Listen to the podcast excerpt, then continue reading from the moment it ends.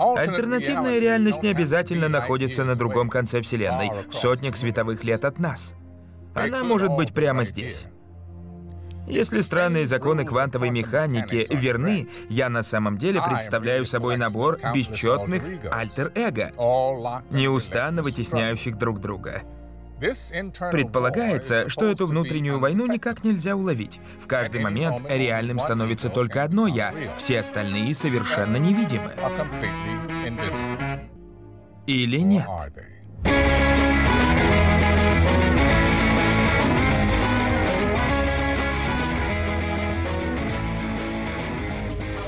Всем привет, это подкаст «Деньги, Джоули, драконы». Здравствуйте. Здравствуйте, Никита. Здравствуйте, Алан. Сегодня вторая часть разговора про мультивселенные. Как мы обещали, мы сразу начнем про компьютерную симуляцию. Вообще, э, э, после того, как мы закончили первую часть записывать, мы ушли на этот перерыв. Нужно было отдохнуть, выспаться, переосмыслить все то, что мы там проходили. И я стал, э, вот, ну, мы еще там заставку пока подбирали, это все монтировалось. И я понял, что всяких фильмов, всяких э, вариаций на параллельные вселенные просто, наверное, вот в каждом, в каждом вот фильме или сеттинге оно их предостаточно. Вот какой ни возьми, всегда какая-то ерунда есть там. Э, даже захотел бы, вот вспоминали сериал «Слайдер», и сразу захотелось пересмотреть. Никита там «Футураму» нашел, тоже там такие интересные были эти... Инсайды. Даже сериал «Лост» вспомнился вообще сходу. Ну, про фильмы можно молчать, фильмы, которые там а, Донни Дарка. Ну вот, может быть, не очевидно, не очевидно, но даже не знаю, говорить ли, какая версия вообще, как, как описывается сам фильм. Я думаю, большинство воспринимает это как некий сюрреализм, все, что там происходит. Вот, и у многих остается вопрос вообще, что, что я посмотрел, что это за ерунда. Однако есть объяснение, но я не буду спойлерить, не, не, зачем, зачем? Пусть Но скажу, люди, что, что речь сами. там тоже идет про разные... Вот как Никита рассказывал в прошлый раз, когда вы открываете коробку с котом Шрёдингера, и у вас мир делится на два. То есть там примерно такая же история была. Вот.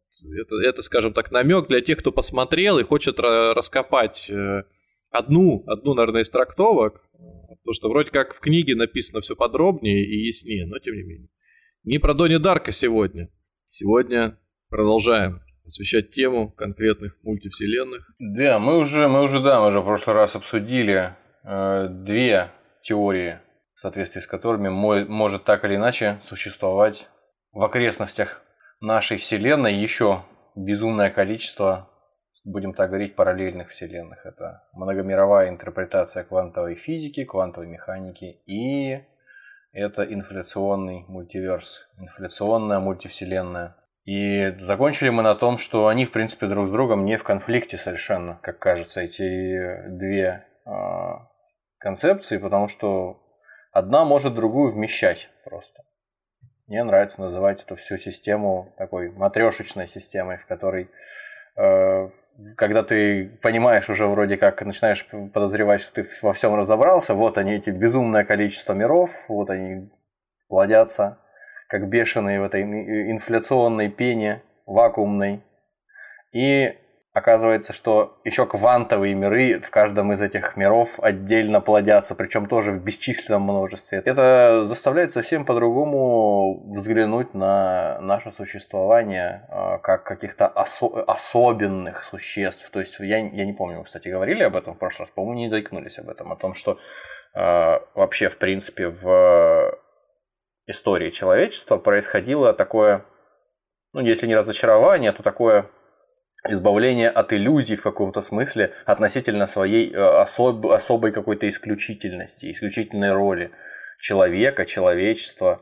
Вот, то есть в зависимости от того, какие появлялись концепции в разных э, отраслях науки, в разных сферах, в разных э, науках, относительно происхождения жизни на Земле, относительно того, как устроена Вселенная, и в зависимости от того, как быстро они а, подтверждались опытным путем, так или иначе, человечество от этих иллюзий избавлялось. То есть там в, в эту копилочку вложил свои 5 копеек и пан Коперник, а, когда дал понять мировому сообществу, что на самом деле не Земля в буквальном смысле центр Вселенной, вокруг которой все вращается, а Солнце. Потом мы узнали, что и Солнечная система наша самая, что ни на есть заурядная, и Солнце наше тоже такая средней руки, маленькая звездочка, ничего не значащая особенно, и галактика наша абсолютно тоже заурядная, вполне себе там на каком-то краю этой галактики заурядной находится наша заурядная планета.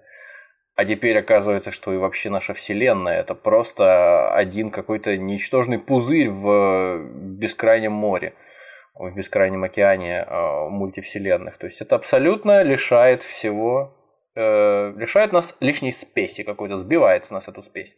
Я так понимаю, вы когда про мультивселенные э, прочитали, вы еще некоторое время отходили потом, да? От того, что... Не, ну это достаточно увлекательно, конечно, как фантастический роман, фактически. Я имею в виду, что вы себя представили каким-то муравьем, которому Нет, я, просто кстати, вот, э, некуда деться. На самом, на, на самом деле, я вот пока готовился, всякие там, ну, кроме того, что там порядком всякого попытался почитать, повычитывать и разобраться в этой теме, еще плюс к тому, конечно, там кучу видео посмотрел на Ютубе. Как Но я к тому, что ты вчера только смотрел в книжке, как ты на вершине пищевой цепи стоишь, там, вместе с какими-то хищниками, а сейчас все уже, ты там на окраине вселенной, недоразвитая вот, да. И, и есть эпизод в шоу, это опять же не на правах рекламы, а просто вот, э, как некоторые говорят, добрый пиар – Сережа и микрофон. Мне не сказать, что прям по душе, э, как э, Мезенцев ведет свои передачи, но у него свой стиль, как у всех, вот, и неважно. Но главное, что у него был э,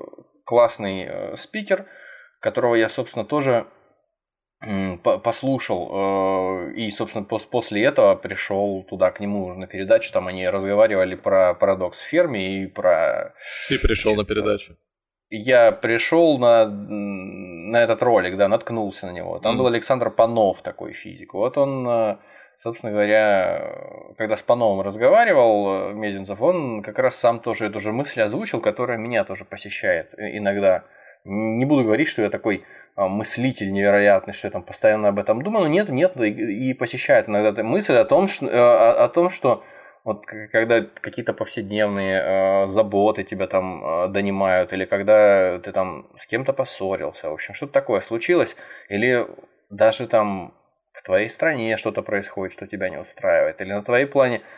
Вот, потом ты в очередной раз сталкиваешься вот в каком-то контексте с вот этой вот всей э, историей, даже не с мультимировой интерпретацией какой-то там, да, квантовой физики или с чем-то еще подобным, просто представляешь себе на секундочку, на минуточку, какого размера Вселенная на самом деле, что там творится, какие там происходят процессы и до какой степени э, я со своими проблемами, я даже не муравей, я просто, я ничто просто, я ничего не значу, и все эти проблемы мои, соответственно, тоже ничего не значат. И парадоксальным образом это не, вбив, не вгоняет в какую-то тоску, в депрессию, а это наоборот дает э, какое-то, не знаю, удовлетворение, что ли, относительно того, что это все не проблемы. То, что происходит вокруг, это все не проблемы. То есть, с одной стороны, конечно, кого-то это не удовлетворит. Кто-то, может быть, там, не знаю, да, кому-то, это, кушать, конечно, кому-то кушать нечего. Но... Это, конечно, уже профессиональный уровень перекладывания ответственности просто на всю вселенную. Типа, да что тут, вот там вот что происходит. На, весь, мульти... есть... на весь мультиверс, да. Конечно. Но я, пожалуй, это в заставку, да, поставлю, когда не удовлетворен отчаяние и все прочее. Да, да, да. Это идет запись э, очередного альбома Joy Division какая-нибудь там, да? Ну, я думаю, для тех, кто пришел и вот вначале прочитал про... Перешел по ссылке и прочитал вначале, может быть, незнакомый с нашим подкастом о том, что мы сейчас будем обсуждать э, симуляцию. Для тех, кто, может быть, пришел сейчас и думал, что мы сразу начнем обсуждать симуляцию, нет, это все-таки подкаст, где нормально так наливается воды, и поэтому мы не можем себе изменять. Вода налита, вот теперь можно переходить э, разлито по, по стаканам. По стаканам. С, вашего, с вашего позволения... Или, или как говорят, розлито. Уже розлито. Давайте тогда теперь про все-таки симуляцию. А что про симуляцию? А вы сами обещали э, рассказать о том, что вы думаете по поводу мира как компьютерной симуляции. У нас вон есть э, фильмы известные про хакера Нео.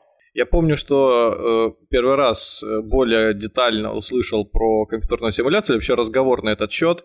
По-моему, это был, были такие дебаты на сцене, прям целое шоу устроил. Нил, Нил, Нил Деграсс Тайсон. Да, Деграсс Трава Тайсон, Илон Туск, он же Муск, э, и был еще, а, по-моему, он, по-моему, австриец. Я все время забываю его фамилию, такой дядька в шляпе э, в а, очочках. А, сейчас, сейчас, сейчас. Э, Краус. Да, Лоуренс, э, Лоуренс Лоур, Краус. Лоуренс, да, Лоуренс да. Краус, да, вот. И был еще, по-моему, кто-то. По-моему, кто-то. Там, ну, человека 4 или 5 было, да, но вот эти вот более, более известные. Да, да, да, да. И они все э, рассуждали на тему компьютерной симуляции, и понятно, что сидят два астрофизика, Тайсон и э, Краус, а между ними Илон Маск, маркетолог, бизнесмен.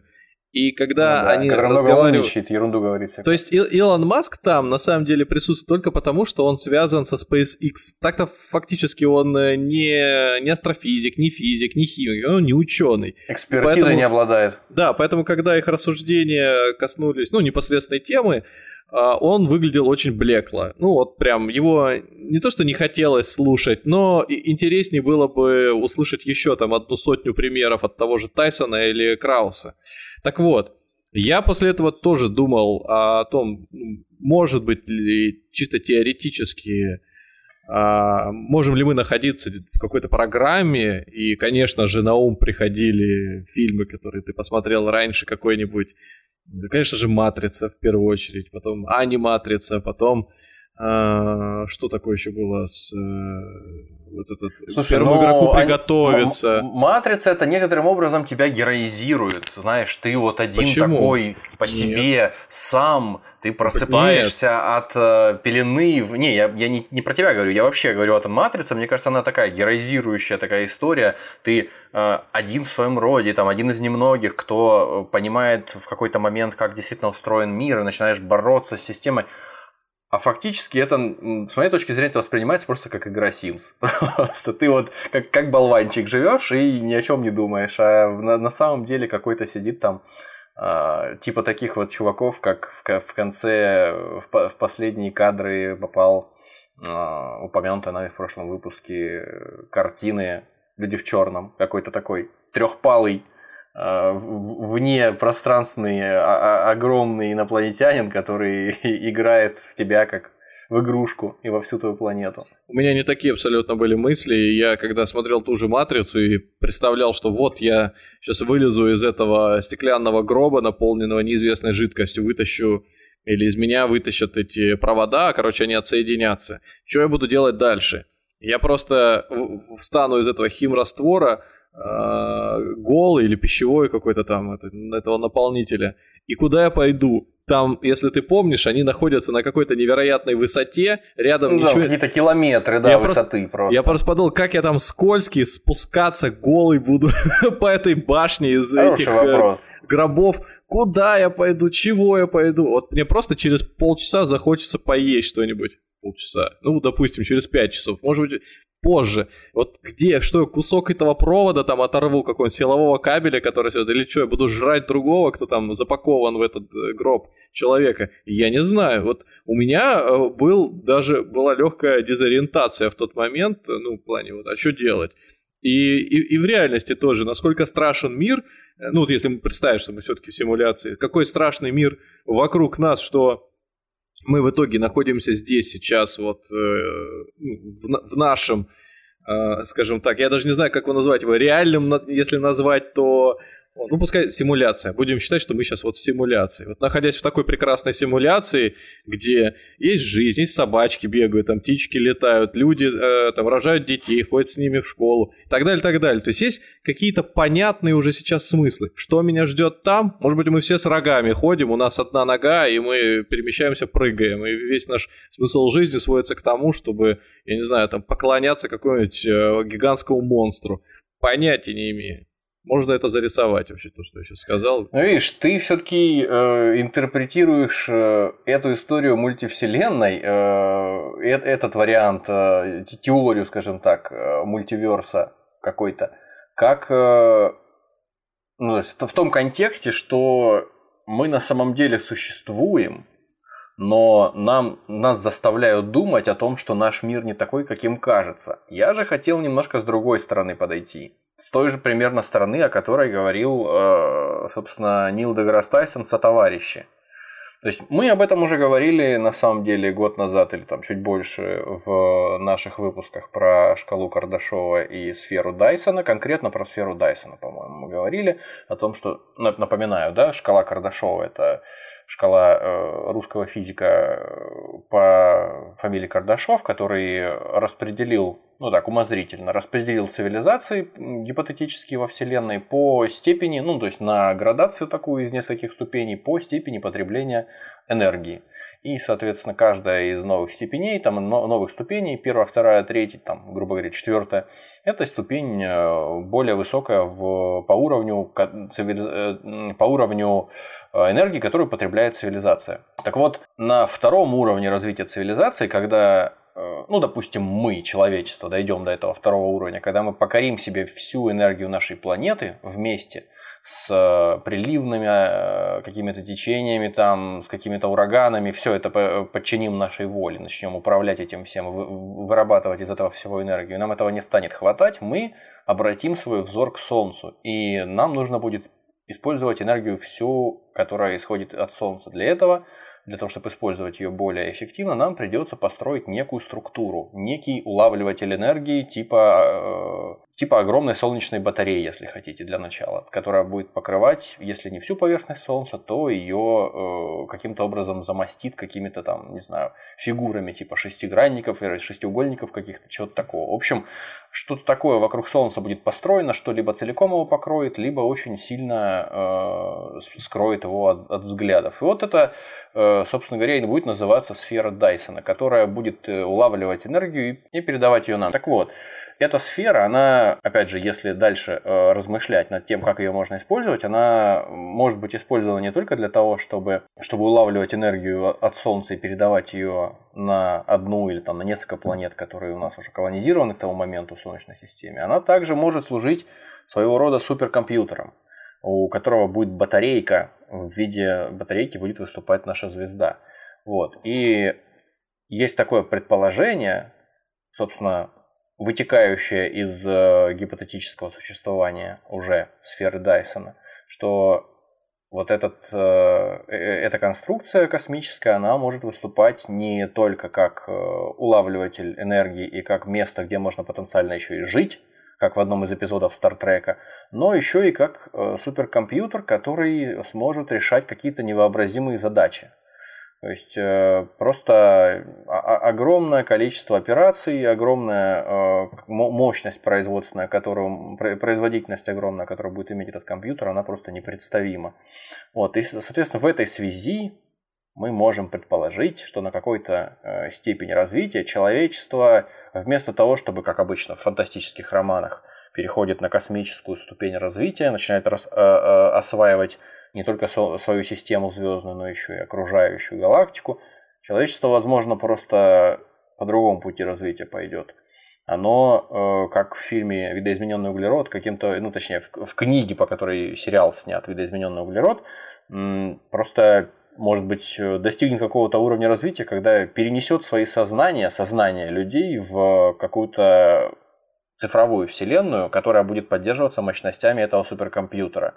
И в этой э, вселенной люди будут максимально комфортно существовать в комфортных для себя условиях, а самих физических тел больше не останется. Им не нужно будет никуда летать. Это абсолютно уже будет бессмысленная история, там куда-то еще выдвигаться. Или же, если кто-то, э, какая-то цивилизация, обладающая таким компьютером, но при этом не желающая по какой-то причине или не имеющая возможности вот таким образом себя оцифровать навсегда, возможно, цивилизация это для каких-то своих целей, для развлечения или для исследований сможет э, создать некую симуляцию, которая э, будет наполнена вот такими вот э, личностями, существами, которые будут в ней Не жить. знаю, мне кажется, это бессмысленная история. Вот в плане там, объединять, создавать суперкомпьютер, чтобы объединять там всех и куда-то перемещать. Мне кажется, если всех так или иначе оцифровать, то в конечном итоге для принятия решений, да, вот оцифрованные, это что значит? Скорость твоей мысли теперь становится не просто молниеносной, она вот ты только знаешь, как и идея загорелась, и она уже реализовалась. Вот ты сейчас там задумаешься, думаешь, или твой организм думает о том, как дышать, да, ты же сам не принимаешь для этого никаких усилий, верно? А там, к примеру, если это например, 100 ученых туда загрузили, эти 100 ученых должны решить задачу там попасть на Альфа Центавра. То есть они же что, они должны там собраться такие в виртуальной комнате, один с аватаркой волка там сядет, да, другой там с кисонькой, третий там поставит себе какую-нибудь грудастую девку на это. Ну да. Вот. Да ничего Или подобного. мужика. Или мужика. Действительно. Ну, мне кажется, они просто возьмут, сольются в, еди, в, единый, в единую программу, там, в единый блок данных, и уже этот блок данных автоматически будет принимать решение. То есть там никакой личности не останется, а эта личность будет э, просто бессмысленна. Поэтому... Ну, но это не моя мысль про, этот, про там, симуляцию. Я на самом деле не считаю, что мы находимся, находимся в какой-то симуляции, я одновременно там э, слышал тезисы про то, что да, э, слишком много данных э, необходимо, там, или хранилищ данных необходимо для того, чтобы всю информацию о, о нынешней Вселенной где-то хранить. Но с другой стороны, наша Вселенная, если существует, вот я так и так, знаешь, философски, может быть, э, пытаюсь так, к этому так. подойти. Если а она, мы можем? Нет, вот если она, если она существует, значит она уже записана и она уже является, и она уже находится на каком-то носителе. Ну вот совсем примитивно. Я вот сейчас за столом сижу, у меня на столе мышка, там кружка с чаем, клавиатура. Они же Сухарей на... пачка, я вижу. Сухарей пачка, да, почти уже закончилась. И вот они же на чем-то находятся, на какой-то, они умещаются здесь. Если это вот вселенная и эти все а, там чай, мышка, это все там отдельные системы, отдельные галактики, но они же помещаются где-то. То есть мне их просто Они нужно... как классные высокополигональные сухари. Ну да, я, я к тому, что для симуляции не требуется их все прорисовывать в моменте. И... Вот, я об этом хотел сказать, да. То есть я это как... Слу... Да, договори, да, это как люди, которые, вот, например, э, там, играют в компьютерную игру, они немногие понимают, как загружается на самом деле картинка. То есть можете посмотреть ролики на ютубе, как работают видеокарты или там еще что-то. Вы увидите, что когда вы, например, там играете своим персонажем, и там неважно, вид откуда сверху или из глаз у вашего персонажа, вот то, что вы видите перед собой, это то, что сейчас загружено. А, например, за спиной оно загружается в тот момент, когда вы резко кар- камеру поворачиваете. И, ну, зачем ресурсы тратить, да, вот железо. Совершенно правильно, этого. совершенно справедливо. То же самое и здесь. Если, например, один человек, э, скажем, интеллектуально или там э, не интеллектуально, а даже эрудирован меньше, чем другой, на него и ресурсов требуется меньше для этой совершенно, симуляции. Совершенно верно. Более того, э, поскольку мы находимся в мультивселенной, то даже не нужно ехать в другую, перемещаться в другую вселенную этой мультивселенной для того, чтобы убедиться в том, что ты уже не единственный человек, который об этом подумал.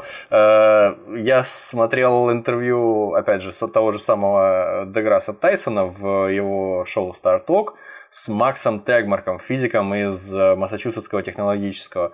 Ну вот, и, значит, они размышляли о том же самом, и, соответственно, к чему они пришли в результате, что, с одной стороны, как будто кажется, что э, вычислительные мощности, как ты тоже вот говорил, э, которые потребуются, ну то есть для того, чтобы хранить хотя бы теоретически, да, вот весь объем данных, который э, каждый из вот этих симулированных э, людей, симулированных личностей потребляет. То есть ты захочешь исследовать, допустим, там космос, захочешь построить э, микроскоп какой-то или исследовать, наоборот, микромир, а кто-то захочет просто взять лопату, стать на четвереньки и копать, пока не докопается до ядра Земли, предположим. И у каждого из них такой объем информации нужно загрузить, чтобы э, человек не на секунду, как какой-нибудь э, главный герой шоу Трумана фильма, не почувствовал на секунду, что его где-то обманывают. Да, да, да. Вот, так э, в том-то и дело, да. С одной стороны, кажется, что если мы до сих пор даже э, человеческий один человеческий разум не смогли оцифровать, несмотря на то, что там всего лишь навсего около 86 миллиардов нейронов, если не ошибаюсь, вот, и со всеми его нюансами не смогли его еще так э, воспроизвести даже и близко, то какая должна быть вычислительная мощность, какие должны быть э, мощности у этого компьютера для того, чтобы сделать это возможным хотя бы в какой-то степени для, скажем, 8, как сегодня, или даже 10, там, допустим, для ровного счета миллиардов людей.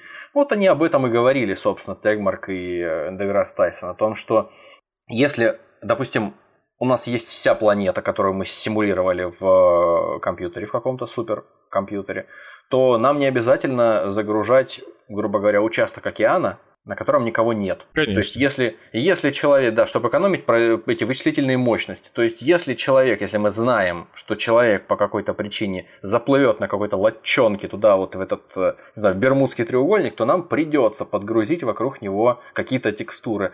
Но не более того. Э, то есть, где-то в городах крупных, там, да, придется много тратить вычислительных мощностей. А так, в целом, в принципе, э, по большому счету, если так подумать, то, ну, значит, когда человек спит, тоже не нужно загружать ничего возможно, все не так страшно. В этом отношении, возможно, не такое большое количество вычислительных мощностей нам потребуется для... Ну, опять же, как это возможно не такое большое? Оно будет колоссальным, конечно, если какая-то цивилизация ради интереса сделала такую историю. Опять же, мы уже сделали некую симуляцию, в которой живут существа, ну, типа вот Sims, типа там какой-нибудь еще игры э, более продвинутой, солидной, типа там какого-нибудь GTA, где в какой-то степени можно сказать, что существуют некие э, люди, которые по своим законам, по каким-то функционируют, они могут умереть, они могут там куда-то попасть в тюрьму, то все.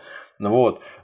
Если это экстраполировать на э, нас и на какую-нибудь расу сверхсуществ, которые создали Вселенную, компьютерную симуляцию, в которой мы живем, гораздо более сложную, конечно, чем Sims или там какие-нибудь GTA, а, то почему не предположить, опять же, я просто пытаюсь вывернуть из этого нашего философского какого-то кульбита на рельсы мультивселенной назад, почему не предположить, что вот в контексте того, что мы в самом начале говорили, а, объединяя а, инфляционную теорию мультиверса, объединяя вместе с ней в, одну матрешку э, квантовую интерпретацию э, мультиверса. Почему сюда не внести еще и вот этот вариант? То есть в инфляционной теории бесконечное количество э, миров, бесконечное количество вселенных, в каждой из которых бесконечное количество э, каких-то разумных существ, генерирующих каждым своим решением, опять же, повторяю без конца, бесконечное количество Э, квантовых вариантов мироздания, и в каждом из них, если хотя бы в одном из них в каждой вселенной было э, достигнуто вот это вот развитие там на второй степени, второй ступени по шкале Кардашова, и цивилизация создала э, вот эту симуляцию для кого-то, то в этой симуляции кто-то дойдет до потенциально из симулированных существ. Кто-то дойдет потенциально до того уровня, когда сможет создать свою симуляцию. И это, в принципе, тоже может, более-менее упрощаясь, уходить в бесконечность куда-то по экспоненте. Симулированные э, вселенные. Это как вот в серии про Рика и Морти, когда э, они обнаружили, ну то есть как Рик знал, Морти не знал, что у, у, у Рика под капотом там его этого драндулета в качестве источника энергии мини-вселенная, которую он создал. А потом они начали туда нырять, в эту вселенную для того, чтобы, ну, не, по, не важно зачем, просто они это сделали. Вот. И оказалось, что в этой вселенной существует свой сверхразум, сверхразумное существо, Э, которая для того, чтобы питать эту вселенную энергией, создала мини-вселенную. в общем, это все до бесконечности тоже двигалось, и они неизвестно на какой уровень этой э, симулированной вселенной добрались для того, чтобы э, там решить свои какие-то насущные проблемы. Вот, то есть, э, опять же, придумано это не мной, просто, просто гипотеза некая. Возможно, Мне пустая. По, по цепочке сразу в голове представляется вот эта картинка опять с большим взрывом, и, да и не только большим взрывом, потому что ну, понятно, что это какая-то модель, не, не сказать, что э, стопроцентная, но просто вот некая иллюстрация, да, которую мы к прошлому выпуску прикладывали, она прям в Телеграме над постом о прошлом выпуске. Так вот, э, у меня в голове постоянно куда-то несущийся несущийся пейзаж из звезд, из э, галактик, из каких-то отдаленных планет, все это в перемешку, вот благодаря тому, что сейчас новый телескоп за э, дофигард миллиардов долларов показал нам красивенькие э, э, эти фотографии, скажем так, сделал нам обои для рабочего стола очередные. Да, да, да, да. То смотришь на все это и думаешь, насколько еще... То есть до этого вроде было много, ты просто выходишь ночью, когда у тебя светового шума нет, смотришь Особенно наверх круто и думаешь, горах как, ночью. Как, как много всего. А на самом деле, вот если на эту фотографию посмотреть, это только вот твой глаз видит, да, то есть по факту за ним еще там в тысячу раз, с тысячи слоев еще того же, что видит твой глаз, происходит. То есть еще дальше и дальше. Э, и самое интересное, что тех цветов там мы не видим, которые есть там. Тех Цвета линий, в нашем понимании, да, это условность да, этой картинки, да, тех, тех, тех, да, тех, тех сгустков, которые там, мы же тоже ничего не видим, поэтому а вообще есть они, нет. То есть, а, а нам, он, а у нас картинка такая простая, ограничена нашим зрением. Там что-то точечки какие-то, похожие. Я на самом деле так ковшик, себе там, представляю, мы ничем не отличаемся с тобой от тех чуваков из э, каких-то джунглевых там племен из Индии, которых Конечно. я, кажется, запостил в э, Телеграме, которым там пятерым, по-моему, или четверым этим чувакам, которые живут буквально, ну, это не каменный век у них, но это такое средневековье. То есть они живут в Индии, вот э, конкретно представители небольших каких-то общин, они живут в каком-то вот таком вот квази-средневековье. У них там свои обычаи, они, в принципе, пользуются какими-то достижениями цивилизации, там, телефонами, каким-то интернетом тоже. То есть он, ну, вряд ли интернет на самом деле, потому что они такие удивленные были, когда им стали показывать познавательную передачу про космос и стали показывать, насколько космос велик на доступных примерах объяснять. И это вообще дорогого стоило, как, как они удивлялись, как они восхищались. И причем там были молодые, там трое было, по-моему.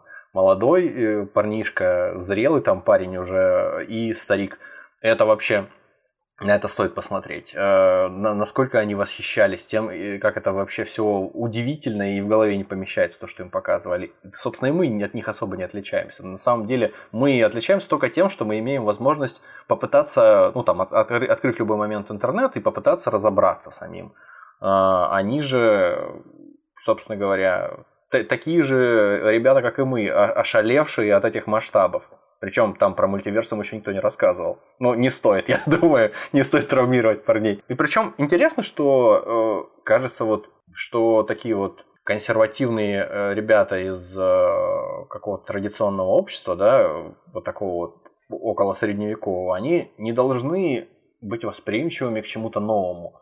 А они, к чести их сказать надо, что они не спорили с этим, они не спорили с тем, что им приносили, они просто сидели так Э, руками трогали себя за подбородок, задумчиво там что-то слушали, смотрели, и э, видно было, что им просто интересно. Им интересно, они готовы воспринимать эту информацию. Не было такого, э, такой реакции, что, мол, да ну, бросьте, я знаю, как на самом деле.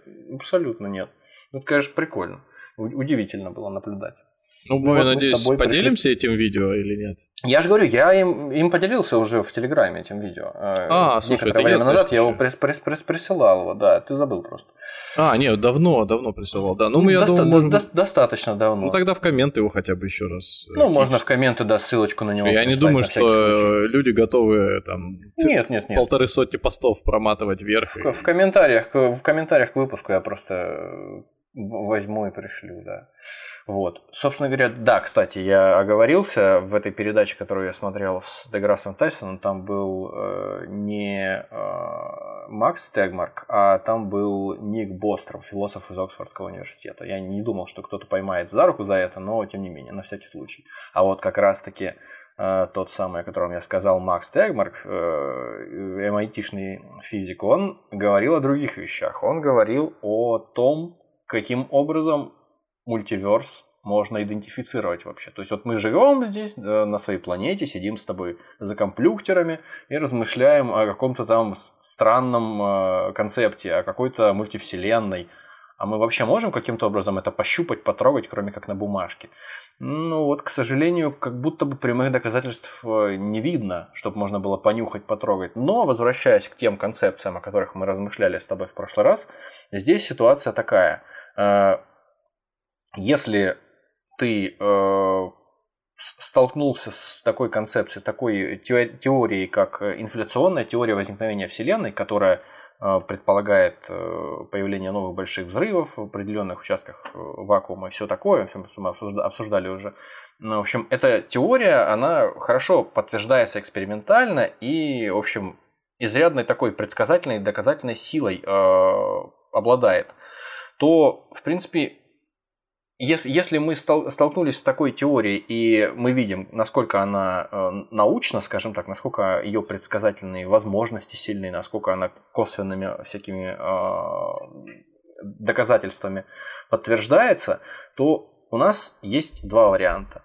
У нас есть вариант либо смириться с тем, что она существует, пока кто-то каким-то образом не опровергнет, либо предложить более надежную э, теорию, которая будет объяснять возникновение Вселенной э, более детально, э, ну, как бы, чтобы она, естественно, подтверждалась экспериментально. Слушай, и ну, я не была, знаю. Была я, хуже я, предыдущей. Я, честно говоря, я вот э, сколько слышу вот этих всяких э, разговорчиков, да и наш сейчас разговорчик про эти компьютерные симуляции, все это больше напоминает, знаешь, вот... Э, Философский спор такой, да.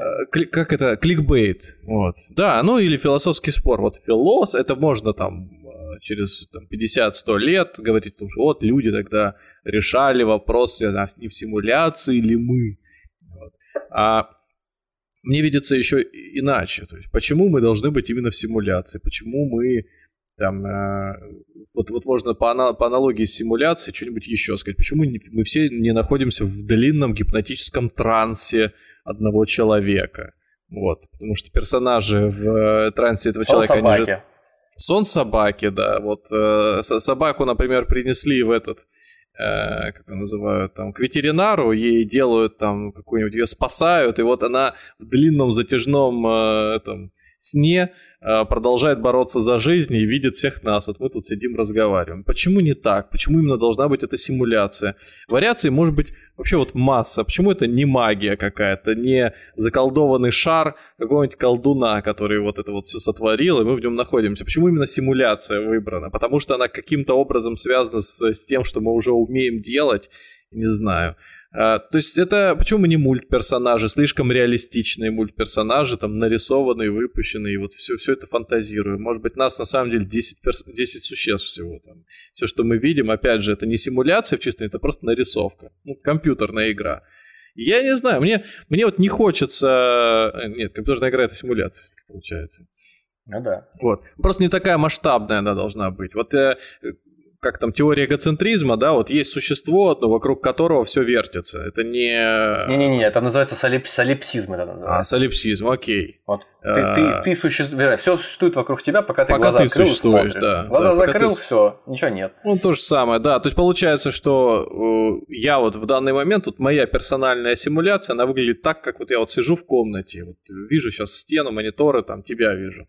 А у кого-то, например, там человек может вообще сейчас с закрытыми глазами лежит там, слушает наш выпуск или идет где-нибудь еще по травке там гуляет. Вот тоже.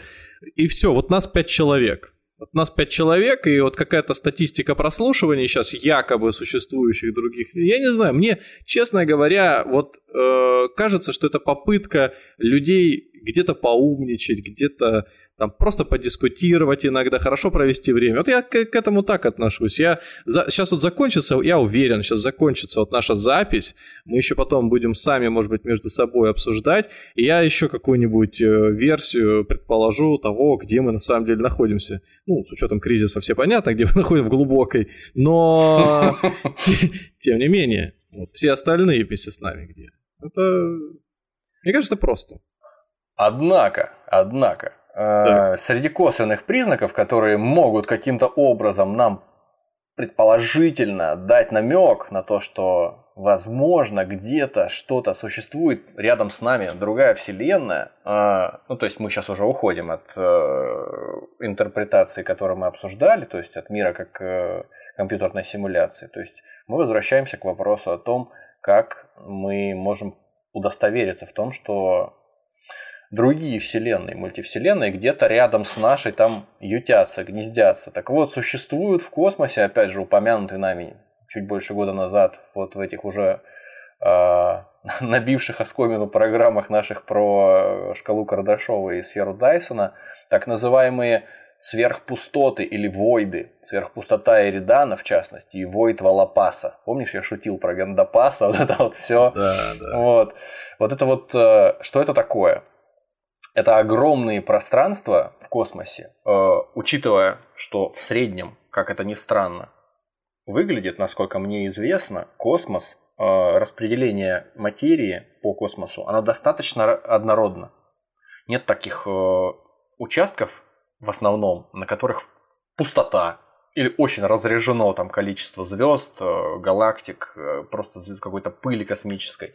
Вот. А вот эти сверхпустота Эридана или Войт Валапаса, если на них взглянуть, это участки с каким-то аномальным, аномально низким э, количеством, аномально низкой плотностью вещества, причем они огромных размеров, они тянутся на миллионы световых лет.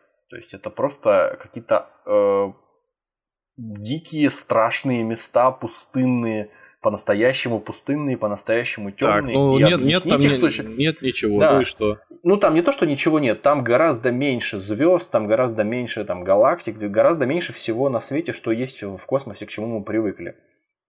Вот. Существует некая гипотеза о том, что эти пустоты, они могли бы возникнуть неподалеку от очень массивных объектов, э, к которым притягивалось или притянулось уже все то вещество, которое должно было бы там быть, но mm-hmm. его там сейчас вот нет.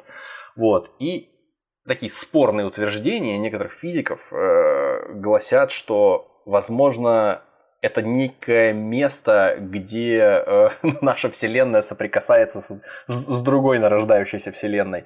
И каким-то э, под действием какой-то гравитации вещество там э, либо затянуло в другую вселенную, либо его там э, каким-то образом э, при столкновении между двумя вселенными его в какое-то время, какое-то время назад, и оно аннигилировало, предположим. Его больше нет просто нигде, ни, ни в нашей вселенной, ни в соседней. Опять, это, конечно, невозможно ни опровергнуть, ни подтвердить никак, но объяснение, как говорит, вот, допустим, профессор университета Северной Каролины Лаура Мерсини Хафтон э, по этому вопросу, что стандартная космология не может объяснить существование таких гигантских космических вот дыр, если можно так сказать. Пустот, грубо говоря.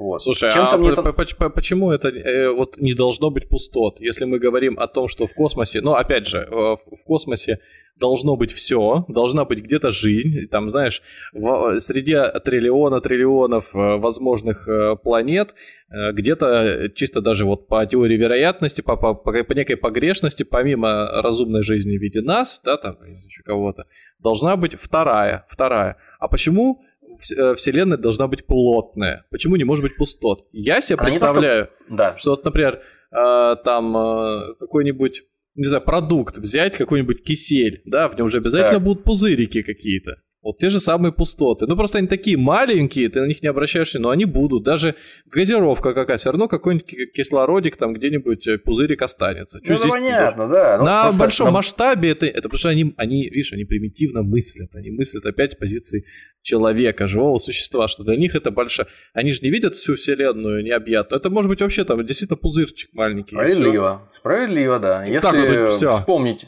если вспомнить, о чем мы говорили в прошлом выпуске, да, да что да, да, наблюдаемая да. нами Вселенная, она просто на сколько там, на 10 в 23 степени, на 3 на 10 в 23 степени меньше потенциально, а может и больше еще, а, чем то, что мы видим. То есть, ну да, возможно и так. Но наблюдая то, что здесь сейчас, вот в нашем, этом, скажем так, кластере, модное слово, а, в нашем промежутке, там, участке космоса, который мы можем наблюдать хоть как-то, вот в нем как правило, однородность космоса, она вот такая. Она, о, о, в общем, она вот такая. Он однороден по плотности, по температуре, по всем остальным характеристикам. И здесь вот внезапно такие вот э, пространства, в которых как будто, знаешь, маленькие были, э, и ну, ты из того же региона, что и я, и у тебя то же самое, наверное, было. Собственно, когда тополиный пух большими скоплениями собирается, облетающий с тополей летом, вот, э, нерадивые всякие школьники, запасшись зажигалками или Правильно. спичками, идут и жгут это все дело. И вот моментально просто при попадании спички в кучу этого э, пуха, господи, прости, пуха, да, он выгорает, и все, ничего не остается. Это завораживает, и хочется делать это еще и еще.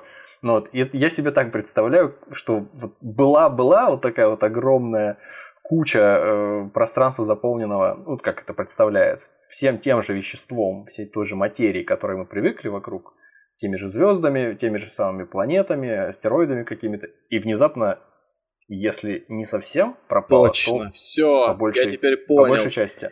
Да. Надо, надо выходить на следующий уровень, надо на канал РЕН-ТВ идти. Значит, там Там была да, система. Там была система, которая не пережила свое развитие. Нам надо у них поучиться. Они себя уничтожили, они аннигилировали, само, самоуничтожились. Поэтому там и находится пустота. И раз все такое плотное, вот, собственно, где тебе, э, где были цивилизации разумные, до чего привела вот эта их наука. Безумная. Древние русичи. Ну, естественно, а кто же еще? Арии, которые ну, там на, на звездолетах да, улетели да, туда, да, мои предки, да. вот а, эти вот известные. А, а, а, знаменитые Аланы, да, вот эти вот асы.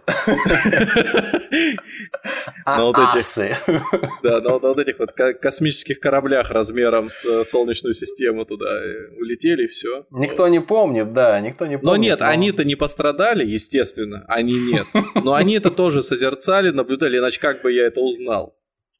Ну да, я согласен с тобой. По поводу сверхпустоты Редана и Валапаса, э, что-то у меня такая ассоциация возникает с э, катаклизмом из мира Ведьмака Сапковского, сопряжение сфер, когда несколько миров начали в каком-то странном катаклизме объединяться, и различные законы физики, как я это все представляю, различные расы, различные, да, там какие-то энергии начали смешиваться, и для кого-то, возможно, то, что в другой, на другой планете, ну, будем говорить, в другом мире являлось естественным, для других это представлялось как магия. И вот эти вот все чудовища, с которыми сражаются ведьмаки, в частности Геральт, да, из Ривии, это, возможно, просто, просто другие формы жизни. Это вот то же самое, что случилось, вот опять каскадом э, воспоминания. Это то же самое, что случилось э, в... Фи... И, не, ну в Half-Life там скорее, э, скорее естественным образом прилетел космический альянс, межгалактический альянс. А здесь я, я имею в виду мглу, а. этого Стивена Кинга, когда заигрались там ученые с какими-то тоже агрегатами и открыли портал в параллельную вселенную, в параллельную вселенную какую-то, и оттуда вышли просто обычные животные из параллельной вселенной. Но когда я в первый раз смотрел, я не читал, к сожалению, а, я когда первый раз смотрел, мне не казалось, у меня даже мыслей не возникало о том, что это просто фауна другой планеты, которая по случайности несчастливой совместилась э, с, с нашим миром и по нему разгуливает в своей этой микроатмосфере, в своем этом э, каком-то паре, в этой мгле пресловутой. Вот. И когда они нападали на людей, казалось, это какие-то порождения тьмы, просто какие-то злобные твари. Какие злобные твари? Вот они, порождения тьмы. Если сейчас окно открою, налетят ко мне бесконечные комары там и все остальные.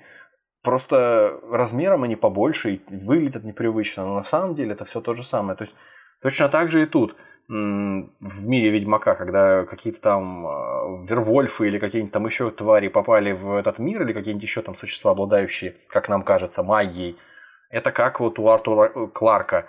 Любая достаточно развитая технология неотличима от магии. Возможно, они обладали какими-то технологиями, которые люди из мира Ведьмака не могли понять. Это все магия, убить их, все. То есть решили вопрос. Ладно, заболтались мы, движемся дальше. А, Начинаем подкаст. Всем привет.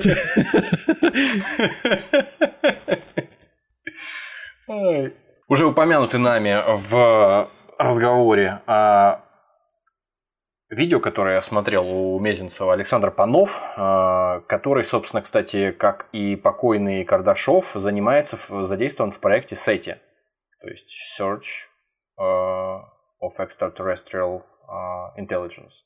Какой в общем, по, по, поиск внеземного разума. Э, даже есть такое подразделение, собственно, там даже, да, у них в, в Академии наук, правда, говорит, денег им не платят, не выделяют за это, потому что такая ненадежная история. В общем, одним словом, этот человек рассказывал о том, ну, то есть делился своими соображениями о том, что коль скоро у нас существует э, бесконечное количество вселенных в мультиверсе, то все, что может реализоваться со сколь угодно малой вероятностью в этой мультивселенной, реализуется обязательно, будьте уверены, и причем сколь угодно много раз. Вот такая вот избыточность очень удобная. То есть все, о чем ты подумаешь, все, что ты себе попытаешься представить, все случится. А, и также он рассказывал о том, как ему представляется, существует некая последовательность в усложнении организации различных форм материи. То есть сначала, когда только происходит в при, при рождении нашей Вселенной, большой взрыв. Там некая плазма, кварк глюонная, потом атомы, звезды, планеты, какая-то примитивная жизнь случайно появляется, высокоразвитая жизнь, а потом разумная жизнь. Ну и если mm-hmm. дальше двигаться по этому ассоциативному ряду, то э, поскольку разумная жизнь нечто качественно более сложное, чем простая жизнь, неразумная, а наш уровень организации материи, э, он не обязательно является последним. То есть, возможно, кроме нашего разумного уровня, ну это как бы по шкале Карташова, существует э, на нашем вот даже не первом, а нулевом уровне развития наша цивилизация. На каком-нибудь там четвертом, пятом уровне существует цивилизация, которая для нас уровня бог просто. Вот. Но таких цивилизаций, скорее всего, ничтожное количество во всех мультивселенных, потому что, ну, во мультивселенных их бесконечное количество, само собой. То есть они гораздо менее вероятны, чем такая цивилизация, такие цивилизации, как наша. Потому что мы уже говорили в прошлом выпуске о том, насколько тонко нужно настроить э, фундаментальные физические постоянные, э, которые управляют э, микромиром, всевозможными взаимодействиями между этим микромиром, между элементарными частицами, различными полями,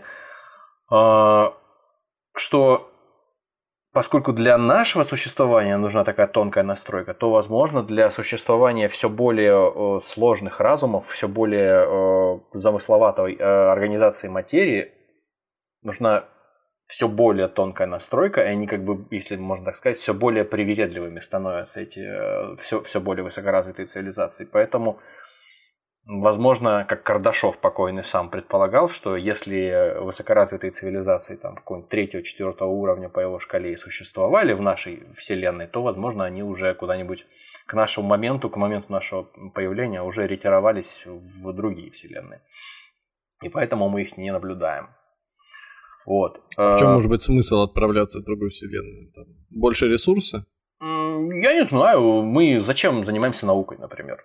Мы ну просто если... Живем. Не, ну я имею в виду, что вот ученый, который, не знаю, там стал, или не знаю, там технологический процесс, который, по, про, технологический прорыв, который случился в одной стране, не заставляет же ее переезжать в другую. Там, ну, я, я Нет, вот к ну этому... просто Просто я думаю, что это точно так же, как с нашим уровнем любознательности. Просто люди бесконечно любознательные. Не все, но вот те, кто занимаются конкретно наукой, те, кто занимаются какими-то прикладными областями, которые вроде как вот в первом приближении не бесполезны абсолютно. Угу. Вот они прут на пролом вперед, узнают что-то новое о Вселенной, и в какой-то момент э, их просто одолевает какая-то вот какой-то вопрос о том, ну а почему бы нет, почему бы не попробовать вот исследовать соседнюю вселенную, почему бы туда не, не двинуть, если у нас есть такая возможность.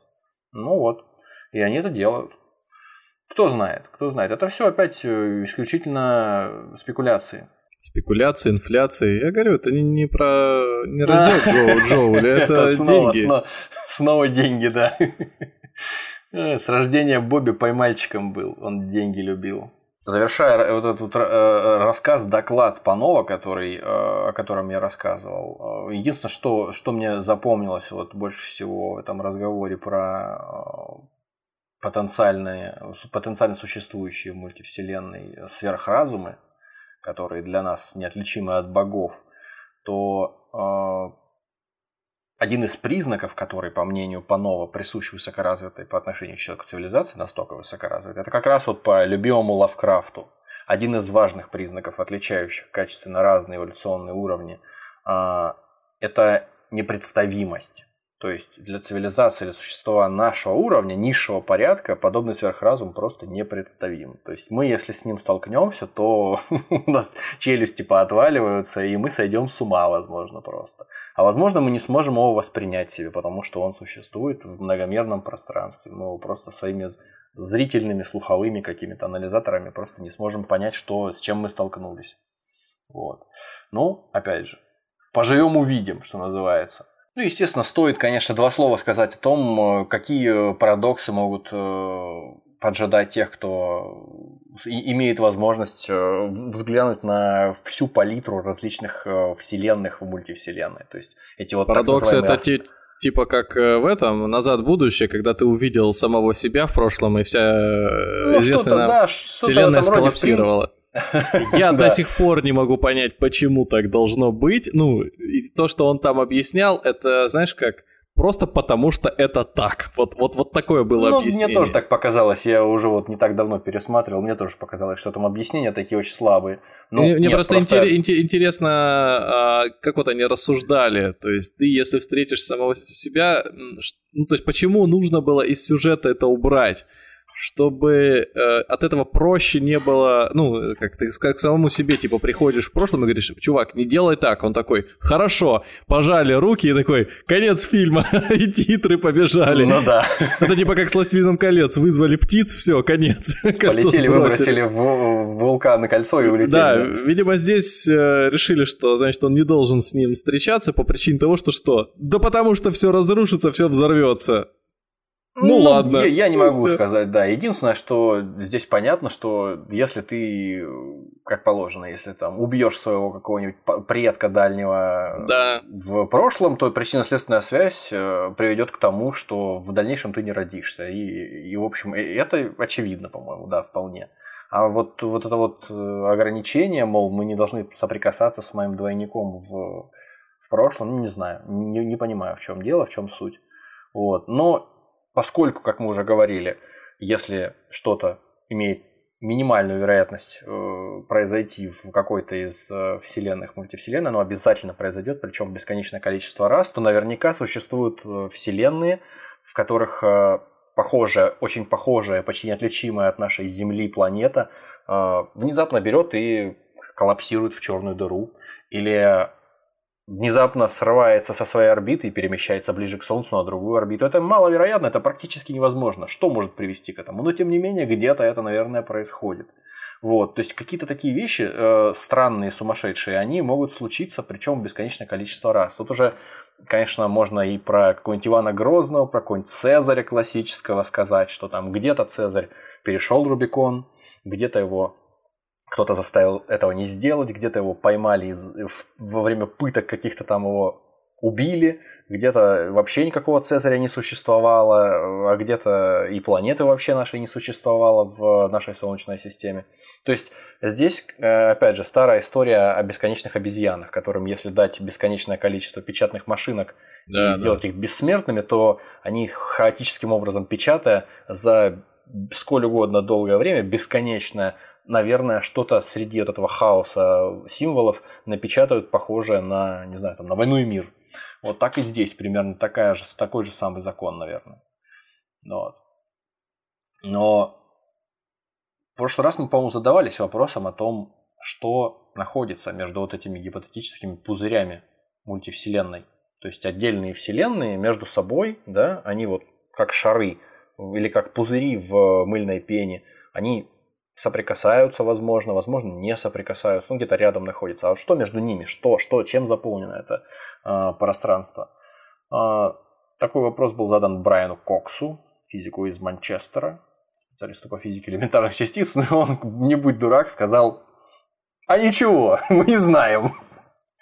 Вот, такой настоящий ученый, серьезный. Но сразу сказал, что мы ничего не знаем об этом, потому что дело в том, что, мол, слишком быстро друг от друга удаляются, расширяясь эти вселенные, мультивселенные при своем э, инфляционном расширении. Да и вообще, э, даже внутри нашей э, вселенной, которая расширяется и не собирается останавливаться, до такой степени быстро друг от друга удаляются различные участки, различные галактики, что мы, скорее всего, никогда не сможем попасть даже туда, не говоря уже о других вселенных, мультивселенных, для того, чтобы узнать, что находится между двумя вселенными, что между этими двумя пузырями находится. Допустим, у нас наша вселенная, э, рядом с нами находится э, туманность Андромеды, ну как, относительно рядом. И в какой-то момент, через ну, несколько Просто миллиардов через, лет... Через, через, через подъезд. Да какой-то момент, через несколько миллиардов лет, мы с ней столкнемся, и это будет какая-то единая э, галактика.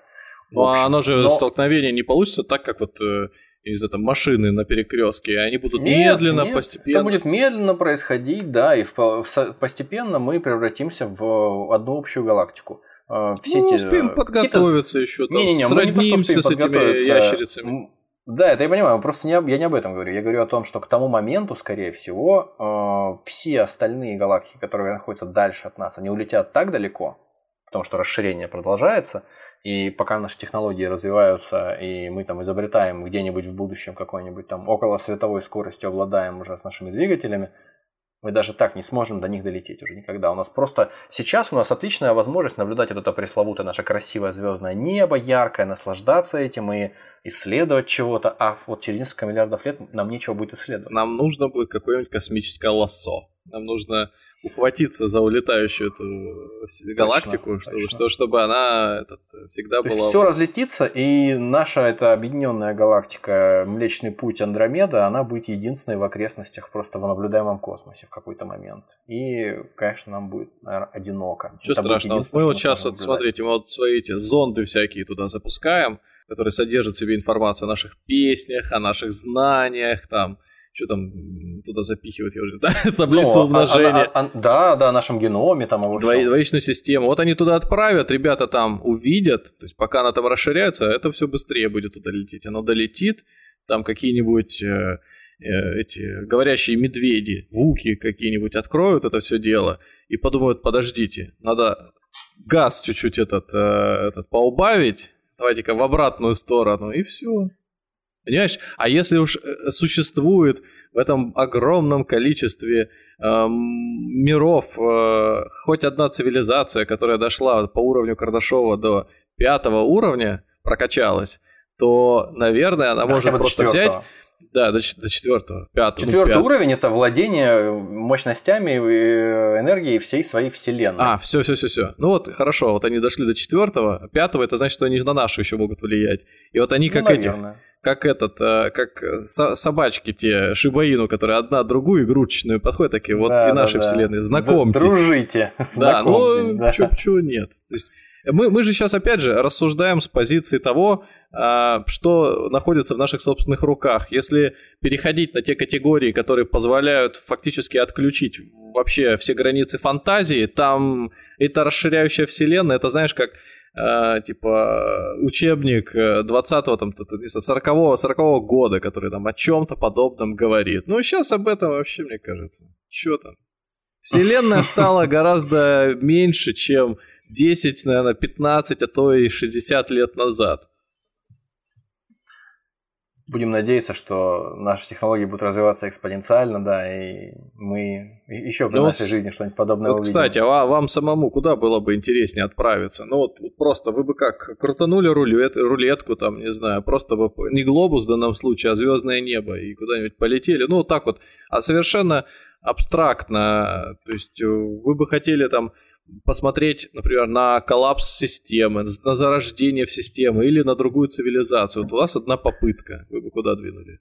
Я думаю понаблюдать за тем, э, как вообще, что происходит в окрестностях черной дыры. Это круто. Черная дыра это круто. То есть говорит мне... Нил Деграсс Тайсон, когда ему задают вопрос, что вам больше всего нравится вот в космосе, что вас больше всего вдохновляет. Вот потому что вот когда покойный Стивен Хокинг отвечал на этот вопрос, он говорил, что черные дыры. Он говорил, меня не вдохновляют, больше всего впечатляют. То Тайсон говорит, да всех они впечатляют. Меня тоже, вот меня тоже впечатляют. Почему, говорит? А потому что это, говорит, как в детстве. Всем нравится тиранозавр Рекс, потому что это огромная тварь, которая может тебя сожрать. Точно так же и черная дыра. Это огромная, огромный космический объект непредставимой массы, непредставимой опасности, который может тебя тоже своего рода сожрать. И такие объекты, они вызывают уважение. вот, и поэтому возможно, безотчетно хочется куда-то туда попасть. Кстати, о черных дырах. Э, в книге «Мир многих миров», уже упомянутой в прошлом выпуске, э, Александр Веленкин э, рассказывал о таком мысленном эксперименте. То есть мы уже говорили о ложном вакууме, который, из которого появляются по инфляционной теории новые вселенные – так вот, если принести в аудиторию на лекцию кусочек этого ложного вакуума для того, чтобы показать его, вот он, собственно, uh-huh. ложный вакуум, который очень плотный, как напоминаю, очень тяжелый и массивный, вот, то, э, собственно говоря, к чему мы это ведем? Мы ведем к тому, что черные дыры, о которых мы только что заговорили, с определенной вероятностью могут оказаться зарождающимися новыми вселенными. Ну, об этом и до нас говорили.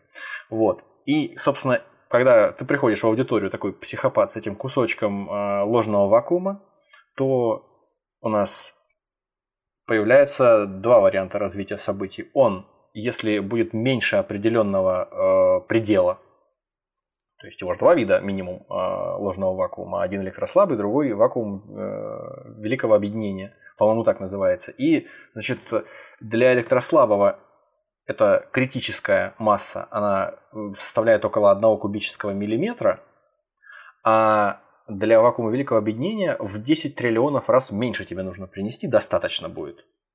А, для того, чтобы этот кусок аннигилировал, сколлапсировал в, в новую вселенную. Она прям начала прям в аудитории раз, развиваться, расширяться.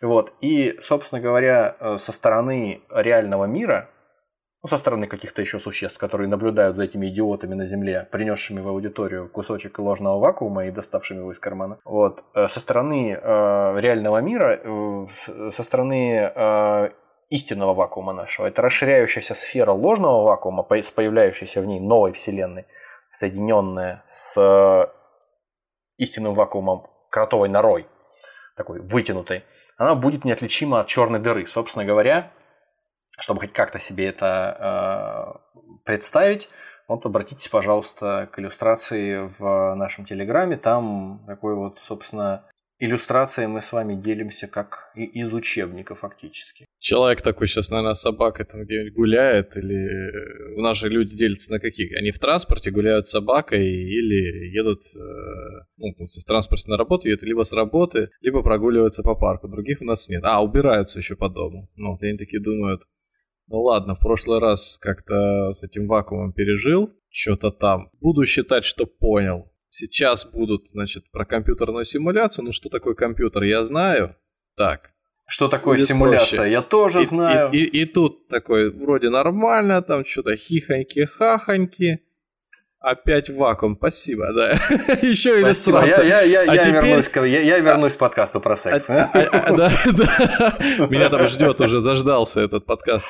Хорни, да. там, этот подкаст да. уже ждет. Ну а этот, э, а, а тут опять, откройте, пожалуйста, дорогие студенты, откройте, пожалуйста, РИС Следующий слайд, да. РИС 3, учебник, страница 48. Так, обратите ну, внимание. Ну, собственно, собственно, да, здесь как раз вот то, о чем я говорил, изображена такая воронка, которая узким своим горлышком соединена со сферой. Если кто-то не хочет смотреть в Телеграм, то вот это так выглядит. То есть воронка, через которую воду Ну, теперь-то все понятно бутылку, стало, предположим, да. да. Собственно, вот внутри этого шара, там где-то находится наша планета, на которой некий ученый или некий аспирант, или некий там какой-то просто э, глупый школьник принес кусочек ложного вакуума нестабильного в аудиторию. Правильно. Поздравляем его. Все, все случилось. Есть еще интересная история, о которой Александр Панов рассказывал, связанная с э, черными дырами, раз уж о них говорим. Э, некий Луис Крейн, американский физик, в статье э, Star Drives and Spinoza предположил, что на определенном уровне развития цивилизации микроскопические черные дыры, микроскопические в смысле по размеру, по габаритам, размером с э, нейтрон примерно, то есть 10 в минус 13 сантиметров, вот, а, а массой около миллиона тонн, то есть 10 в 6, 10 в 6 и 10 в 10 тонн, то есть достаточно небольшие объекты по масштабам всего, о чем мы сейчас говорим. А, их можно создавать даже при наличии ресурсов планетарных масштабов. То есть, в принципе, даже технология, там, грубо говоря, цивилизации второго уровня по Кардашову, которая Солнечную систему осваивает уже вовсю, даже такая цивилизация гипотетически способна создать такую микроскопическую черную дыру. Мне нравится, что вот э, как ты произносишь вот это вот 10 шестой, то есть вот, э, ну, ну, физик, как, как, наверное, физики, математики говорят 10 шестой. Нам со свиным рылом. Вот простым, простым вот. Э, миллион людям. тонн, да, я же сказал специально сразу. Ми- миллион. Миллион ты тонн или, смотри, или миллиард тонн. Потому что, потому что, да, ты потому что сразу такой раз и шесть нулей, ты такой, понимаю, так, миллиард, еще три нуля, понимаю, так, а здесь 10 шестой, такой, 10 я на 10 умножаю, это когда двоечка. А когда троечка такой, опять папань такой, это я уже 100 умножаю на 10 или снова 10 на 10? Ты такой, да, ну мало ли, ну человек там, может сейчас там, как это, суетится, отвлекается, ты ему 10 шестой. Миллион. Да, или, миллион тонн. Миллион или приз. Конечно, при, конечно, приз. Вот все, видишь, что приз. Миллион. И нестабильность э, пространства времени вокруг этой э, черной дыры, вокруг э, нее сингулярность, она может привести к тому, что будет, что это запустит процесс создания, ну то есть возникновения, формирования новой вселенной. Ну, чуть что не сделай, сразу новая вселенная. Это же ну, конечно. история. Вот. И опять же, если эти люди дойдут до, ну, эти существа дойдут до такого уровня, что они смогут создать эту микроскопическую черную дыру, то зная, что к чему это приведет, появлению новой вселенной, возможно, они смогут э, при создании нее задавать то есть вот тот самый приемничек, да, который позволяет э, задать э, необходимые характеристики фундаментальных физических констант, э, в соответствии с которыми получившаяся Вселенная будет иметь определенные свойства. Но это чисто гипотезы, конечно, все исключительно. А, вот, так что не лыком шиты черные дыры, они тоже могут потенциально приводить, по крайней мере в представлениях некоторых физиков, приводить к появлению новых э, вселенных в этой многострадальной мультивселенной, что в ней уже только не произошло. Ну что, а теперь об интересном, о самом интересном, о смерти. Ой, слава богу. Я думал... Наконец-то, наконец-то о смерти. То есть вот, э, как мы говорили в прошлом выпуске, мультивселенная бессмертна. Она бесконечно кипит, пенится новыми э, вселенными, они появляются, там э, доходят до какого-то определенного момента развития, умирают а коллапсируют, опять возникают в, чер... Э, в раскаленном шаре э, большого взрыва. То есть это происходит бесконечно, в разные стороны они разви... Э, развиваются и умирают. А сама мультивселенная не умирает. Но мы-то живем все-таки в одной из этих вселенных, и рано или поздно она прекратит свое существование. И что же произойдет? Есть два варианта. Есть два варианта развития событий. А, судьба Вселенной определяется соотношением ее средней плотности к некой критической плотности. Некий параметр под названием омега, который никто не знает, каков он. То есть, какой должна быть Вселенная, чтобы она начала развиваться по тому или иному сценарию. Мы сейчас вот рассмотрим два сценария смерти Вселенной. Если плотность вещества во Вселенной, вроде нашей, превосходит определенный предел, то существование всей вот это расширение, которым, которое мы сейчас наблюдаем, оно закончится и начнется сжатие. То есть э, сначала, грубо говоря, все галактики, разлетающиеся от центра общего, там они остановятся, потом начнут ну, как, возвращаться как это, назад. Вдох-выдох. И мы опять играем. Если на ну, шарике на воздушном... Дыхание, дыхание такое. Да, на шарике на воздушном нарисовать вот эти галактики снаружи, вот на его этой резиновой э, внешней стороне, то вот надул ты шарик, они разлетелись друг от друга, шарик спустил, и они вернулись. Ну так шарик спустил ты под действием собственной инициативы, а Шарик ты спустил под действием собственной инициативы, а здесь под действием гравитации, которая будет их притягивать друг к другу. Ну, сейчас же она их наоборот э, отталкивает и ну как бы Сейчас она их отталкивает, да, но в определенный момент, если, опять же, если исходно э, количество вещества и плотность вещества в нашей Вселенной, она вот выше определенного э, критического предела, то закончится все это вот большим схлопыванием. Но опять и... же, оно не, не произойдет, наверное, такое схлопание, как этот э, вакуум. Э, там. Через миллиарды лет, да, через миллиарды лет. Но это же не по щелчку пальцев, это постепенно аж подготовиться. Нет, нет, нет, это постепенно все произойдет, конечно. Ну... И галактики будут опять возвращаться, сближаться в одну Знаешь, короче, что мне это сейчас напоминает? Э, прогнозы по рынку когда люди говорят, вот, э, значит, им задают вопрос, что будет к концу года с курсом доллара? Они такие, ну, смотрите, значит, и вот сейчас, значит, смотрят э, сами аналитики там на новостную ленту, еще куда-то на показатели, говорят, ну, вот смотрите, значит, там нефть такая-то, эти э, там, отношения международные такие-то, конфликты там-то, там-то, значит, курс доллара будет X. А потом проходит неделя-две, им задают то же самое вопрос, и говорят, так, конечно же, не X, а Z вообще. Ой, простите, этот Y. Y. Да, вот, там э, W какой-нибудь. Почему? Вы же только что две недели назад говорили, так подождите, ну вот тогда было одно, сейчас другое. И вот здесь, мне кажется, то же самое. Ну, пример интересный, но здесь сидит, э, сидит супер, конечно, уже интеллект развился у наших обезьян настолько, что вот они способны на миллиард лет вперед мыслить. То есть они просчитали. Ванга не смогла, они смогли просчитать, значит, все миллиарды вариантов и такие, да, схлопнется назад. Я тебе просто отвечаю, схлопнется.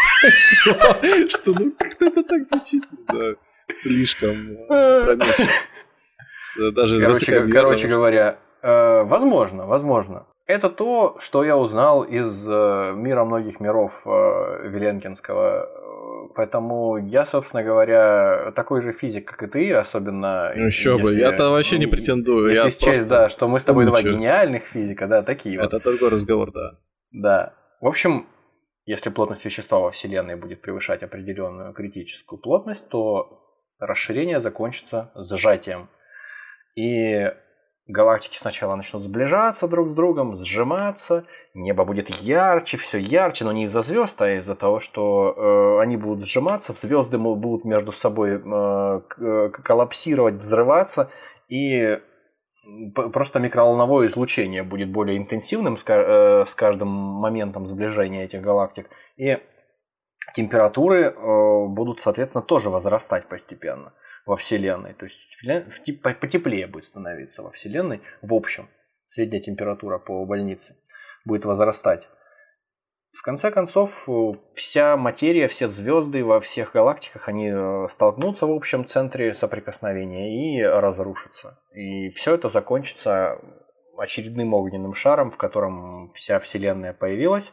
Но на этот раз э, это будет финал вот, которым инфляция, с которой все началось, и закончится. И, в общем-то, все, все эти наиболее плотные области, в которых будет объединяться материя, они сожмутся в черные дыры, но поскольку еще любитель черных дыр Стивен Хокинг а, высказал гипотезу о том, что постепенно даже из черных дыр, несмотря на то, что из них вроде как и свет не может вырваться, они все равно испускают некое излучение, в конце концов, и они перестанут существовать. Вот такая вот прекрасная картинка. Второй вариант. При плотности ниже критической Вселенная будет вечно расширяться. Но это тоже ничего хорошего нам не принесет, потому что сначала через э, миллиарды лет э, звезды выгорят, погаснут, э, и, и все, и галактики будут наполнены в зависимости от того, какой массы были эти звезды, и их эволюция будет происходить определенным образом. Это будут либо белые карлики, либо черные дыры, либо нейтронные звезды. Но все это будет очень мрачно выглядеть и холодно, и темно. Вот. Призрачные галактики, которые будут парить э, на бесконечных расстояниях друг от друга, еще более бесконечных, чем сейчас. Э, постепенно излучение, исходящее от этих мертвых звезд, оно тоже будет, э, грубо говоря, испарять их, и в конце концов, э, как я уже и сказал, даже черные дыры испарятся. В конце всего останется полностью темное пространство, наполненное э, лишь, наверное, нейтрино и каким-то космическим излучением такая, подкручиваясь, привязывая это все к э, мультивселенным. Я так понимаю, это коснется не только наша, а все варианты. Рано, да. рано или поздно, рано или поздно э, каждая из вселенных, составляющих мультивселенную, проходит эти стадии. То есть она должна каким-то я, образом перестать существовать. Я, конечно, сейчас э, попытаюсь что-то ляпнуть на эту тему, но опять же, моя память не настолько хорошая.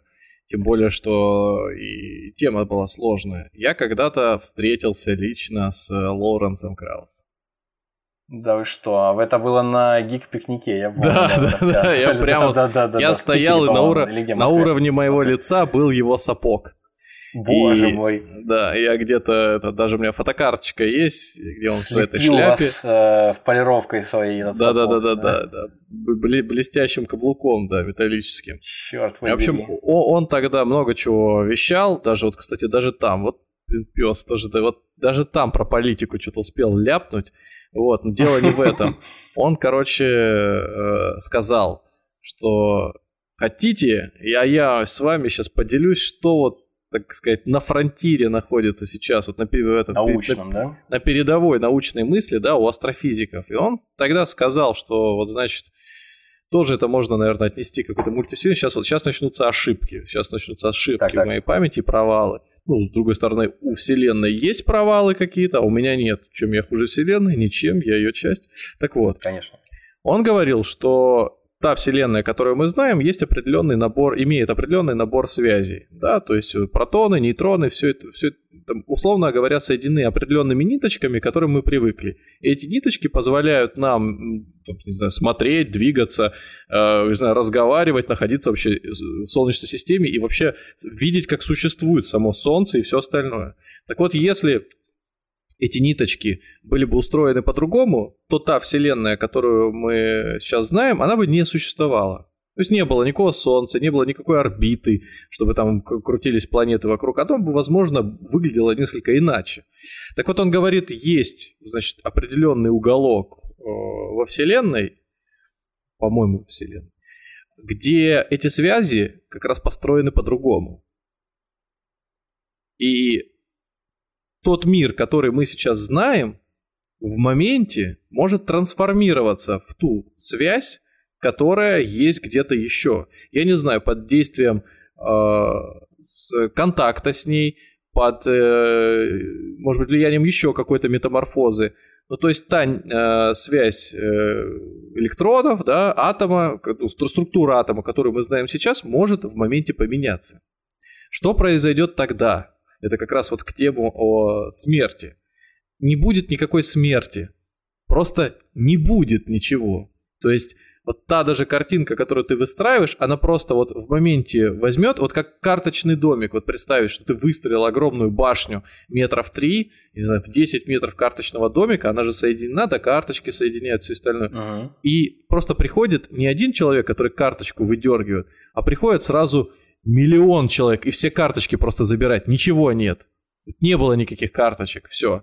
То же самое и тут. Ты только успел открыть рот, и все, дальше даже нет последствий от того, что произошло. Ты просто не понимаешь. Нет тебя, нет мыслей, нет ничего. Ни книжек написанных, ни обезьян, которые эволюционировали. Ничего нет вообще, никаких солнечных систем.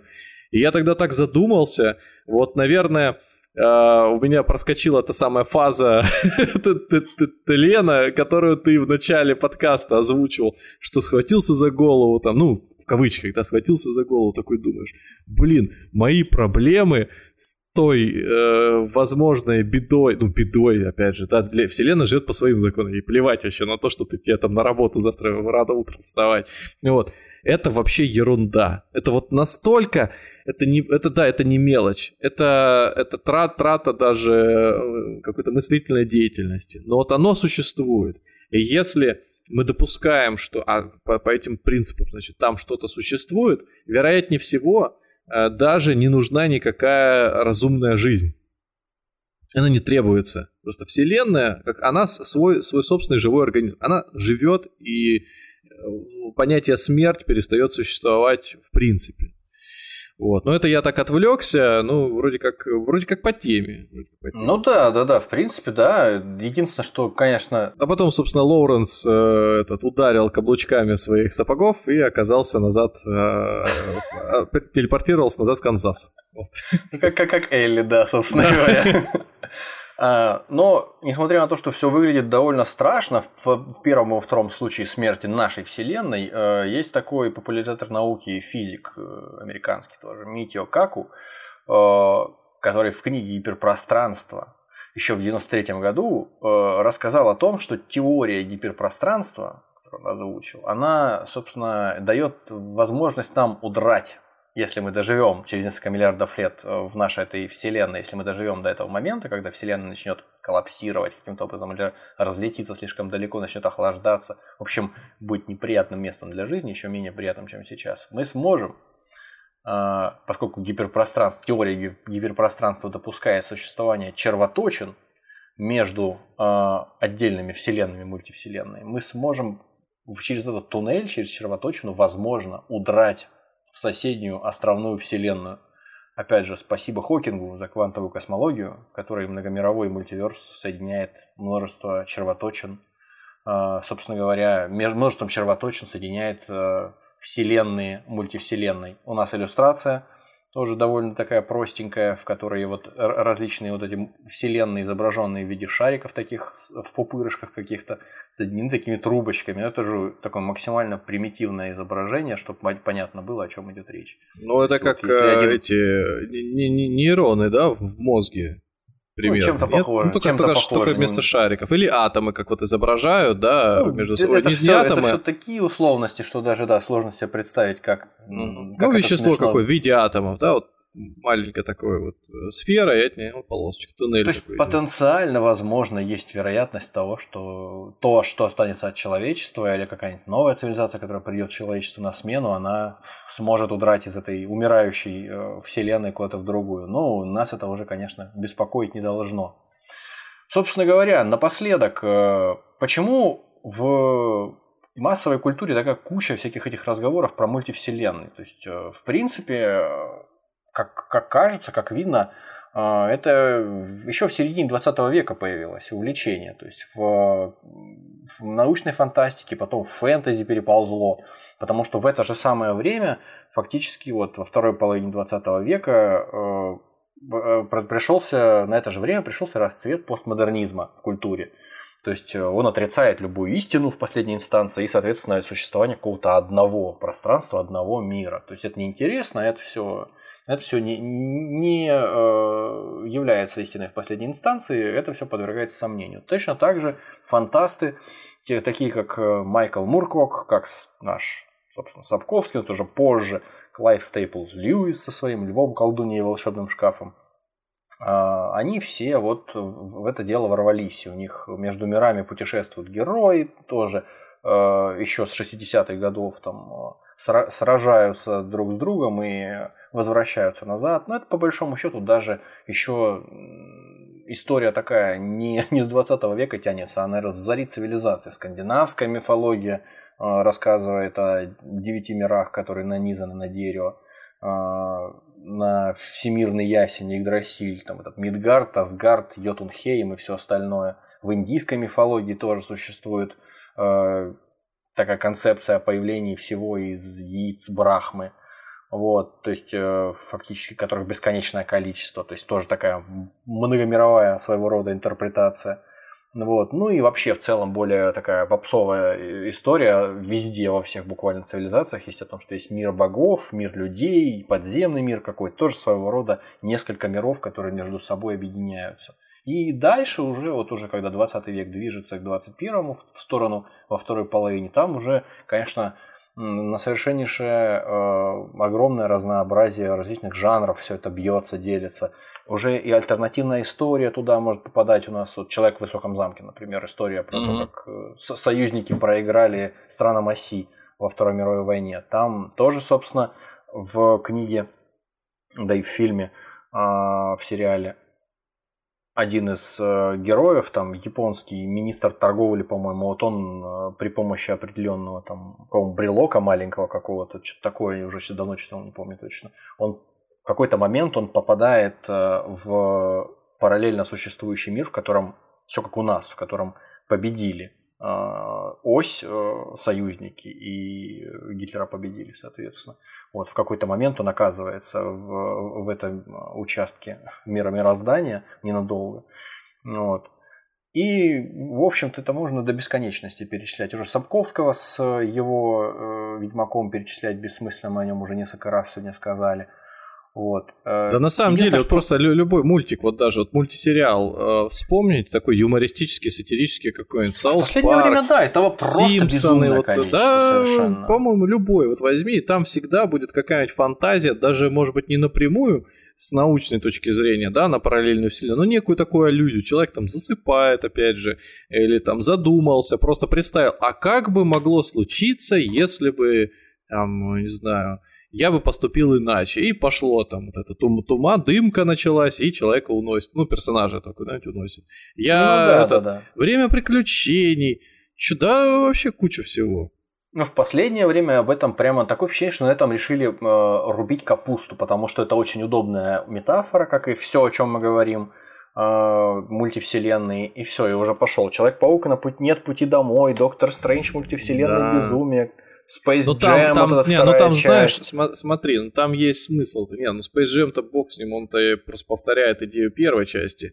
А... Нет, ну, и первая часть точно так же, там вроде как мультяшная вселенная существует, а существует вселенная нормальных там э, живых людей из плоти и крови, то есть Так, ну, такие вот какие-то вещи. Да, да. Ну, кстати, я этот э, посмотрел последнюю часть этого Доктора Стрэнджа, и там очень прикольно изобразили момент, когда он проносится через ряд мультивселенных, насколько они тоже разные. Там знаешь, он летит, и такой думаешь, интересно, сделают они его в виде мультфильма. Ну, то есть вот такая мультипликационная, чтобы версия была. Ага. И там и это тоже есть. Там разные а, абсолютно. Э, э, это вот та иллюстрация, которую я приложил, видимо, к нашему разговору, где я, собственно, сам Стрэнджа-то этого нового не смотрел где у него рука ветвится на еще маленькие ручки каждый палец. Ну, я, если не ошибаюсь, то это вообще из первой части, потому что он, собственно, здесь еще в тряпках и только-только учиться пошел. Я вот с трудом сейчас вспоминаю, я вроде первого Стрэнджа-то посмотрел, он мне понравился, я вообще не любитель фан, э, этих самых, не фанат э, фильмов Марвел про супергероев.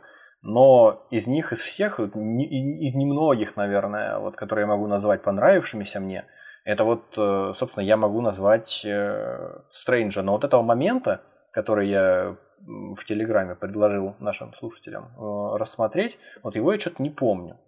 Ну вот. Но, ну, тем не менее, просто, просто для, для иллюстрации, да, для иллюстрации того, э, о чем мы говорим.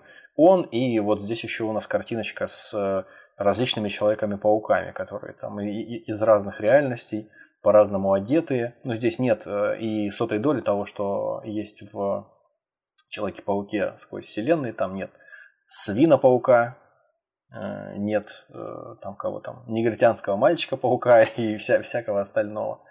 Вот, так что об этом, конечно, можно до бесконечности говорить. Ну, такое ощущение, что я здесь солидарен с автором одной статьи э, на ДТФ, которую я тоже вот перед этим прочитал, о том, что выглядит так, как будто бы у нас просто с одной стороны, если это по-хорошему так воспринимать, по-доброму, выглядит так, как будто бы у нас просто э, так хреново последнее время все с хорошими новостями, что люди вот э, эскапизм э, пестуют в себе, и каждому хочется вот удрать в какую-то новую через кротовую нору, через в новую да, какую-то ну, вселенную ну... и попытать сил в ней. Людям просто при, приятно отвлекаться. Но с другой стороны, скорее всего, конечно, это просто привычное просто для людей. Мода. Привычное, модное э, такое вот да, э, да. блюдо, жвачка, которая по тысячному разу уже э, заезжена с одной стороны, а с другой стороны люди любят то, что они, то, к чему они привыкли. И поэтому каждый раз, когда ты видишь интерпретацию старой истории какой-нибудь вот в таком контексте многомировом, то тебе кажется, о, я понимаю, о чем они говорят, я в этих концепциях секу, все, мне комфортно. Ты можешь точно такую же теорию или такую фразу подставить в момент, когда были популярны боевики э, про бо- бо- боевые искусства когда да, были да, популярны, да, да, в принципе, боевики про полицейских. Брутальные все эти боевики про мужиков, да. про всяких брутальных, которые дерутся, всех побеждают там грубой Потом силой. про космос, потом детективы какие-нибудь, триллеры, когда были популярны. Э, потом комедии, э, вот эти, как ты любишь говорить, летние, типа американского пирога и прочее. То есть Это про не, не, не, не я ж так их называю, да. Какая, какая я первый раз от тебя услышал, очень удивился. А я, по-моему, смотрел какое-то видео на канале Кинопоиска, и они рассказывали о том, что эти комедии летними называются. По-моему, так. Ну, короче, я к тому, что это вполне можно под любой тренд. Это вот взять точно так же моду, когда там было, вот здесь я точно не буду сейчас за точность биться, там, как выглядели люди в начале 2000-х, в 90-х, вот, 90, о, это спортивные костюмы вот эти из... Э, из пенопласта сделаны, какие-то там из парчи, я не знаю, из чего это, из целлофанов, вот эти вот раздутые такие, оверсайз, как модно сейчас говорить. Ну, это все, блин, э, просто, э, э, как сказать, ты доходишь до определенного интереса, делишься с окружающими, и он распространяется еще какое-то время. А ухватил один, второй, третий, подтянулись, и все движется. Так и здесь. Просто прикольно, интересно. И людям э, здесь можно поспекулировать, можно попридумывать. И опять же, тема-то легкая и такая креативная. Ты вот думаешь, а в какой мультивселенную мог бы... Ну вот я будь я ребенком, мне бы сейчас показали Доктора Стрэнджа, я бы опять бы а, обделался вообще от счастья бы просто. Потому что а, я бы тут же думал, как круто, а он же... Вот я бы сидел бы думал, кто сильнее? Сразу, кто сильнее, Доктор Стрэндж или Человек-паук? удивительно, конечно, классный для вот такого ну. творчества, потому что он позволяет усложнять повествование до бесконечности, ну, улучшать его интереснее делать. Начал бы говорить, что а, да Человек-паук же вот он тоже отправляется, он там с самим собой встретится, найдет какой-нибудь сильный камень, этим камнем победит этого Стрэнджа, а другой скажет, а Стрэнджу не нужен никакой камень, он с любой момент отправился и так далее, и так далее. То есть это интересно, это прикольно, это создает какой-то, расширяет фантазию, вообще как-то там меня, э, может быть, приближает, заставляет, заинтересовывает. Мне самому любопытно было, как устроен внешний мир, а здесь вот такой вот простой примитивный вариант на меня накидывают, и причем он же не отрицается. Нет того, кто, наоборот, даже вот ученые, э, подтверждают, что какие-то подобные вещи имеют право на существование. Я тут как вообще просто все, я там расплываюсь с в счастье. С другой стороны, я не хочу сказать, сейчас сразу дисклеймер, это никакой не снобизм просто. Э, но мне кажется, что в какой-то степени это э, мультивселенные везде прикручивать, это такое неспортивное поведение немножко. А, если ты не я хочешь... сейчас посмотрел, да. На градусник снобизма ты... это снобизм. Ну, но если ты не хочешь глубоко э, там прорабатывать свою вселенную какую-то, то тебе можно просто взять и оп, и сделать возможность расширить ее до бесконечности. То есть ты можешь все, что хочешь, любую окрошку туда навалить. Это будет веселенько, это будет не э, сильно напрягать аудиторию, под, под какой-нибудь перекусон пойдет такое зрелище отлично. И все, в принципе, альтернативный вариант это э, работать с каким-то драма, с драматургией, э, там, Конечно какие-то какой-то психологизм добавлять, какие-то у персонажей, не знаю, там личности персонажей усложнять. А здесь можно просто всех со всеми объединять до бесконечности, как теперь и делают. Ну да, по, по, по шкале снобизма от 1 до 10 это где-то на шестерочку.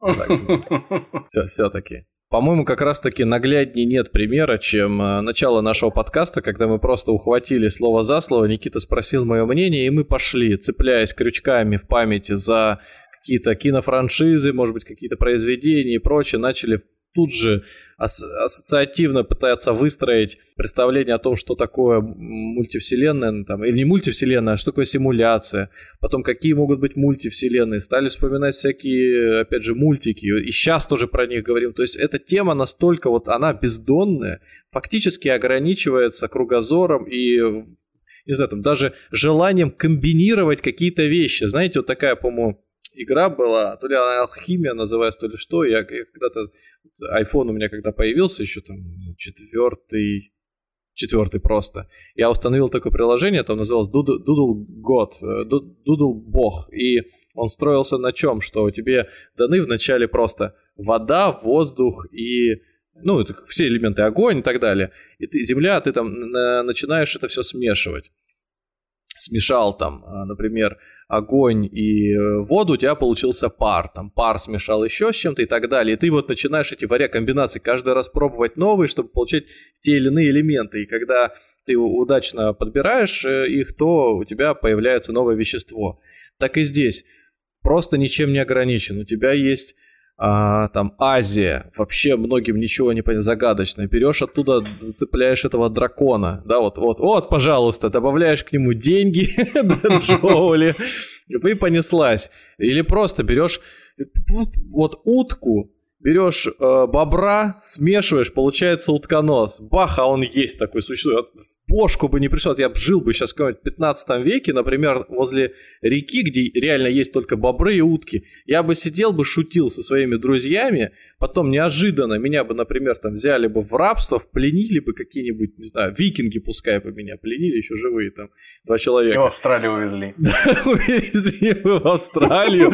Я бы открыл глаза, они мне сказали, давай, короче, копай здесь, значит, э, грядку нам, будем здесь сажать э, этот, картошку. Диких собак, диких собак динго выращивать будем. Да, да? и, и я, я бы такой начал это копать, потом бы уставший пошел бы опять к реке, меня по, по, по пути бы ужалили бы все эти насекомые, там, рептилии, австралийские, и, и увидел бы утконоса. Я бы подумал, что я в кошмаре нахожусь, потому что только недавно, например, там в своем этом селе я шутил, что, значит, только э, там э, сумасшедший может такое поверить, что я разыгрывал, например, что такой зверь существует, а здесь я с ним сам столкнулся. Ну и что бы тогда было бы? Я бы вообще поверил во все, что угодно после этого. Так и тут. Мешайте, комбинируйте, вообще никаких ограничений нет. И на самом деле все, что вы создадите при этом, это превратится не в мультивселенную, это просто превратится в ваше произведение, в вашу уникальную историю. Знаете, люди творческие, просто фантазируйте, не ограничивайте себя ни в чем. Так появлялись миры э, фэнтезийные, которые мы все знаем. Я думаю, что совсем, конечно, я так, может быть, грубо скажу, но даже вот Толкин, тот все свои, свои произведения, которые он же тоже намешал, по сути, он же взял, скрестил разные культуры и создал реальную вселенную со своим языком, со своими правилами, метафизикой, которая там в отдельном произведении вообще изложена. И люди, на полном серьезе люди говорили, что орки существовали. Просто настолько... Прониклись. Естественным кажется и таким ну как сказать, не то чтобы достоверным, а таким основательным, э, вот это вот основа, что действительно какие-то зеленые существа могли быть жить, там какие-то гоблины, их же там в произведениях, в сказках каких-то постоянно упоминают, значит, возможно, все-таки кто-то такой был. Вот, вот, пожалуйста, можете свою фикцию создать. Или будьте этим, а, как он там, Роном Хаббардом, по-моему, да, который просто саентологию изобрел. Просто из нуля. И еще и сделал из этого религию, да. Браво. И сделал из нее бизнес. Вот, кстати... Повторяю, повторяю одно и то же несколько раз. Ну, да. В прошлый раз, когда мы первую часть записали, я думал, может быть, каждый выпуск, когда мы заканчиваем, вспоминать какую-то историю. Ну, то есть вот сейчас, например, если человек добрался все-таки до финала, да, вытерпел эти полтора часа и так далее, то может чем-то поделиться. И я сегодня вот э, на работе вспоминал сюжет о том, как э, посмотрел тоже одну мультивселенную, э, несколько частей глухаря. Да. Это, это, это надо было себя еще в руки взять.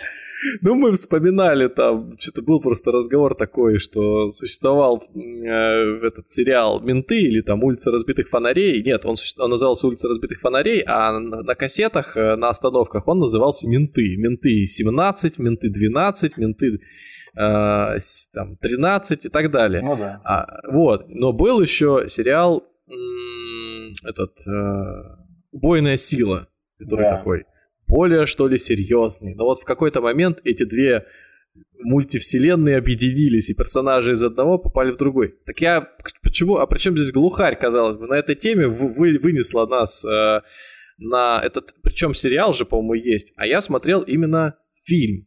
Но смотрел не осознанно, я его смотрел через сон. У меня была такая ситуация, я один раз э, ехал в командировку и как всегда, купил билеты при этот, ну, там, на сайте РЖД, значит, пришел на вокзал, uh-huh. показал э, эту распечатку, тогда вот я все-таки в телефоне не сохранял, взял распечатку, притащил и показываю, значит, там, проводнику, проводнице, женщине, она такая смотрит, наводит свой э, а, аппарат, на нее такая пикает, что-то там не пикает, она по нему постучала несколько раз, там, почесала за ухом, такая, что-то, короче, он сегодня глючит ну, проходите, там, место такое-то, значит, наверху, э, купе номер там, 10. Я захожу туда, уже темно было, вечер, 9-10 часов, я думаю, так, чем бы заняться? Конечно же, спать. Закинул все вещи ну, туда. Это правильно, я так всегда все там делаю. Уже, там же, как обычно, простыночка сверху, она уже все это постелена, если поезд только вот недавно, да, там этот вагон привязали. Сделать ничего не надо. Единственное, что только телеса свои туда подними и все. Я забираюсь туда, все, вырубаюсь моментально, у меня с этим проблем нет. И где-то пол второго, может быть, пол третьего, я не помню точно, меня будет. Будет какой-то мужчина. Мужчина с ним, а, то ли его, я сейчас плохо помню, то ли жена, то ли дочка, неважно. Вот они стоят такие, знаешь, что меня выпущенные. А, извините, извините. Это наше место. Я, а я сквозь сон открываю, ну, понятно, что пытаюсь мыслить, соображать, что он сказал, открываю глаза и такой... Вообще вот с миллион процентов уверенностью я такой, простите, но это мое место. Такое, 12 или какое там, 14 я не помню, наверху, если считать. Вот. А, пускай будет 12 12 мое место, извините. Такой, да, смотрит на свой билет, и у меня тоже. А я-то уже лежу на нем, то есть даже если у нас два одинаковых, да, я уже лег. Так, ну, как бы вдвоем мы сюда точно не ляжем. Просто по даже вот, физи- Можно, можно, физически. можно попробовать, конечно. Не пойму, можно попробовать, нет. И я такой, ой, думаю, ладно. Залезай. Нет, я лезу куда-то там, где у меня хранится этот билет, рюкзак. Достаю билет, говорю, вот, смотрите, видите, у меня это место. Но на завтрашнее число. Ничего себе. Я, короче, я такой, знаешь, ага, думаю, я тут уже выспался, поду... Вот я представляю, да, вот какая-то тварь просто лежит на, на моем, на моей простыне, моим одеялом этим там, или чем-то простынкой другой еще укрывается, подушку все измяло, храпит там, слюной это, возможно, брызжет. И у меня, короче, я такой думаю, как, как такое возможно? Ну, ошибся. То есть ты на случай- сутки раньше уехал, получается? я уехал, на- не, я уехал тогда, когда мне надо было, но я билет купил на сутки позже. Там, короче, время такое было, знаешь, типа 23.30. И сегодня-завтра, это знаешь, это как, как, как, например, вот шутка, вот мы сейчас записываемся, о, у нас, кстати, вот реально 23.32. То есть через полчаса я буду говорить, ну вот сегодня я на работе, ты говоришь, не сегодня, вчера. Вот. Да, По- да, так, да, так и да, там примерно, когда ты заказываешь билет, тоже вот попал в эту ситуацию. Короче, благодаря тому, что я все-таки, может быть, не до конца по-хамски поступил и там быстренько все там, освободил, и проводник пошла мне навстречу, она говорит, ну, слушайте, ну, я все поняла прекрасно, этот, помогу вам, как могу, приходите, значит, в вагон-ресторан, садитесь и, в принципе, можете ехать вот здесь до, э, до конца своего пути. И я еще 6... А, нет, какое 6? Я еще часов 8, наверное, ехал в этом вагоне. А он еще на ремонте был. Там э, скатали этот ковер, который был постелен, столы какие-то перевернутые где-то стояли. И вот в районе барной стойки, там она, не знаю, всегда есть, не всегда, у меня была. Вот в конце э, этого У вагона вас там прям не поезд, такой-то Восточный экспресс просто. Ну так так и было, да. Там стояла барная стойка. Вот барная стойка прям такая, знаешь, вот как ты себе ее можешь представить? Она такая дугой идет, зеркала сзади, куча напитков Из различных стоит. дуба. Э, я немножко другое слово услышал. Да, из дуба. Вот. И э, наверху телевизор на- над этой барной стойкой. Такой причем он пузатый телевизор. И по этому телеку э, на диске крутили э, там сначала там случайно, да, там был глухарь, несколько частей, и до него, под него, под него я, собственно, засыпал, под перевозчика, то есть со, с Джейсоном Стэттемом, перевозчик. Сегодня мне дали понять, я, я, я все это время не, не, не задумывался. Это, видимо, был, я говорю, это, наверное, был DVD-сборник, знаешь, там 500 фильмов в одном. И говорят, Ну это, да. наверное, по- подборка фильмы про лысых. Просто я другой связи не вижу между я- глухарем и Я перевозчиком. просто помню, у меня был тоже э, сборник такой пиратский, еще в 2000 каком-нибудь там году, не помню, фильмы с Джейсоном Стэттемом, и там была куча фильмов, и в некоторых из них Джейсон Стэттем был просто, вот он мимо прошел по какой-то улице, там какую-то одну секунду появился, и все, его больше нет. Это фильмы с ним. Кто скажет, что без него? Он же есть Ну там? да, есть. да. Вот такие вот фильмы просто. Причем вообще друг с другом не связаны, ни по жанрам, никак. Так что здесь фильмы про лысых, да. Короче, доехал я до этого э, до своего конечного маршрута, но вот по пути я просыпался ночью, ну, не знаю, там раз 7-8, и каждый раз, когда ты просыпаешься, ты, во-первых, осознаешь, где ты находишься, а потом, когда засыпаешь, периодически у тебя вот эти вот э, звуки из фильмов в сон э, проникают. Поэтому если даже в моем сне в этот момент я там, не знаю, сидел на лавке, голубей кормил, то через мой сон сюда глухарь прилетал, Джейсон Стэттем перес, перестрелках в драках. То есть у меня была своя версия мультивселенной, которые вот так вот э, этот, объединяются, сталкиваются между собой. Вот такая вот комедийная, история, веселая конечно. история. История, конечно, комедийная, да. Если бы тебя еще высадили там где-нибудь на каком-нибудь полустанке, было бы еще Вот это комедийная история. была бы история. Причем в каком-нибудь э, населенном пункте, где э, таких тёгры бы вообще встретили, жрали бы прям меня там Да. ночью. Высадили тебя на полустанке, а там прям двое с дубинами Это знаешь, вот я себе представляю, вот, э, меня высаживают где-нибудь город э, по по Подзаборск, и вот по Подзаборске я стою, там одна лампа горит, и знаешь, где нет перрона, ну, вернее, как там асфальт просто положен, ну, и да, нет, да. нет э, вокзала. И вот э, мимо него проходят какие-нибудь пацаны, там, я не знаю, просто местные, подпитые, к примеру. И вот они видят, стоит человек. Вот первая мысль какая будет у них. Знаешь, это вот мне это так видится, потому что я-то в командировке, да, прилично одетый. Возможно, даже денежку какую-то везу. Да даже если не везу. Это, короче, это сразу аттракцион, это приключение всегда. Надо задать вопрос таким образом, а без разницы, в принципе, каким образом задать вопрос, потому что дальше сразу будет вечеринка. Я что-то по-любому не так отвечу, что-то не так там а, посмотрю, и все. И уже хорошо будет. Окажусь главным блюдом этого стола. Угу. Так что... Но все закончилось не... хорошо. Да, но все закончилось хорошо, и я все-таки в этом вагон-ресторане, я ничего не заказывал, там ничего не было, ничего не работало, поэтому просто вот головой прижался там к стеклу и доехал. Заказал глухаря. Спасибо, что добрались до этого момента. Терпение, терпение вам не занимать. Вот слушайте нас э, на тех площадках, где вам удобно. Яндекс Музыка, Apple подкасты, Deezer, Spotify, Звук, Litres. Нам приятно, когда вы оставляете комментарии, общаетесь с нами, какими-то делитесь инициативами. Вот в рамках такой инициативы мы сейчас, не знаю, будем, может быть, какими-то э, тоже рассказывать какие-то истории, именно как бо- бонусный материал в момент, когда выпуск наш заканчивается. А возможно, бонусом будет то, что мы не будем рассказывать в какой-то момент историю.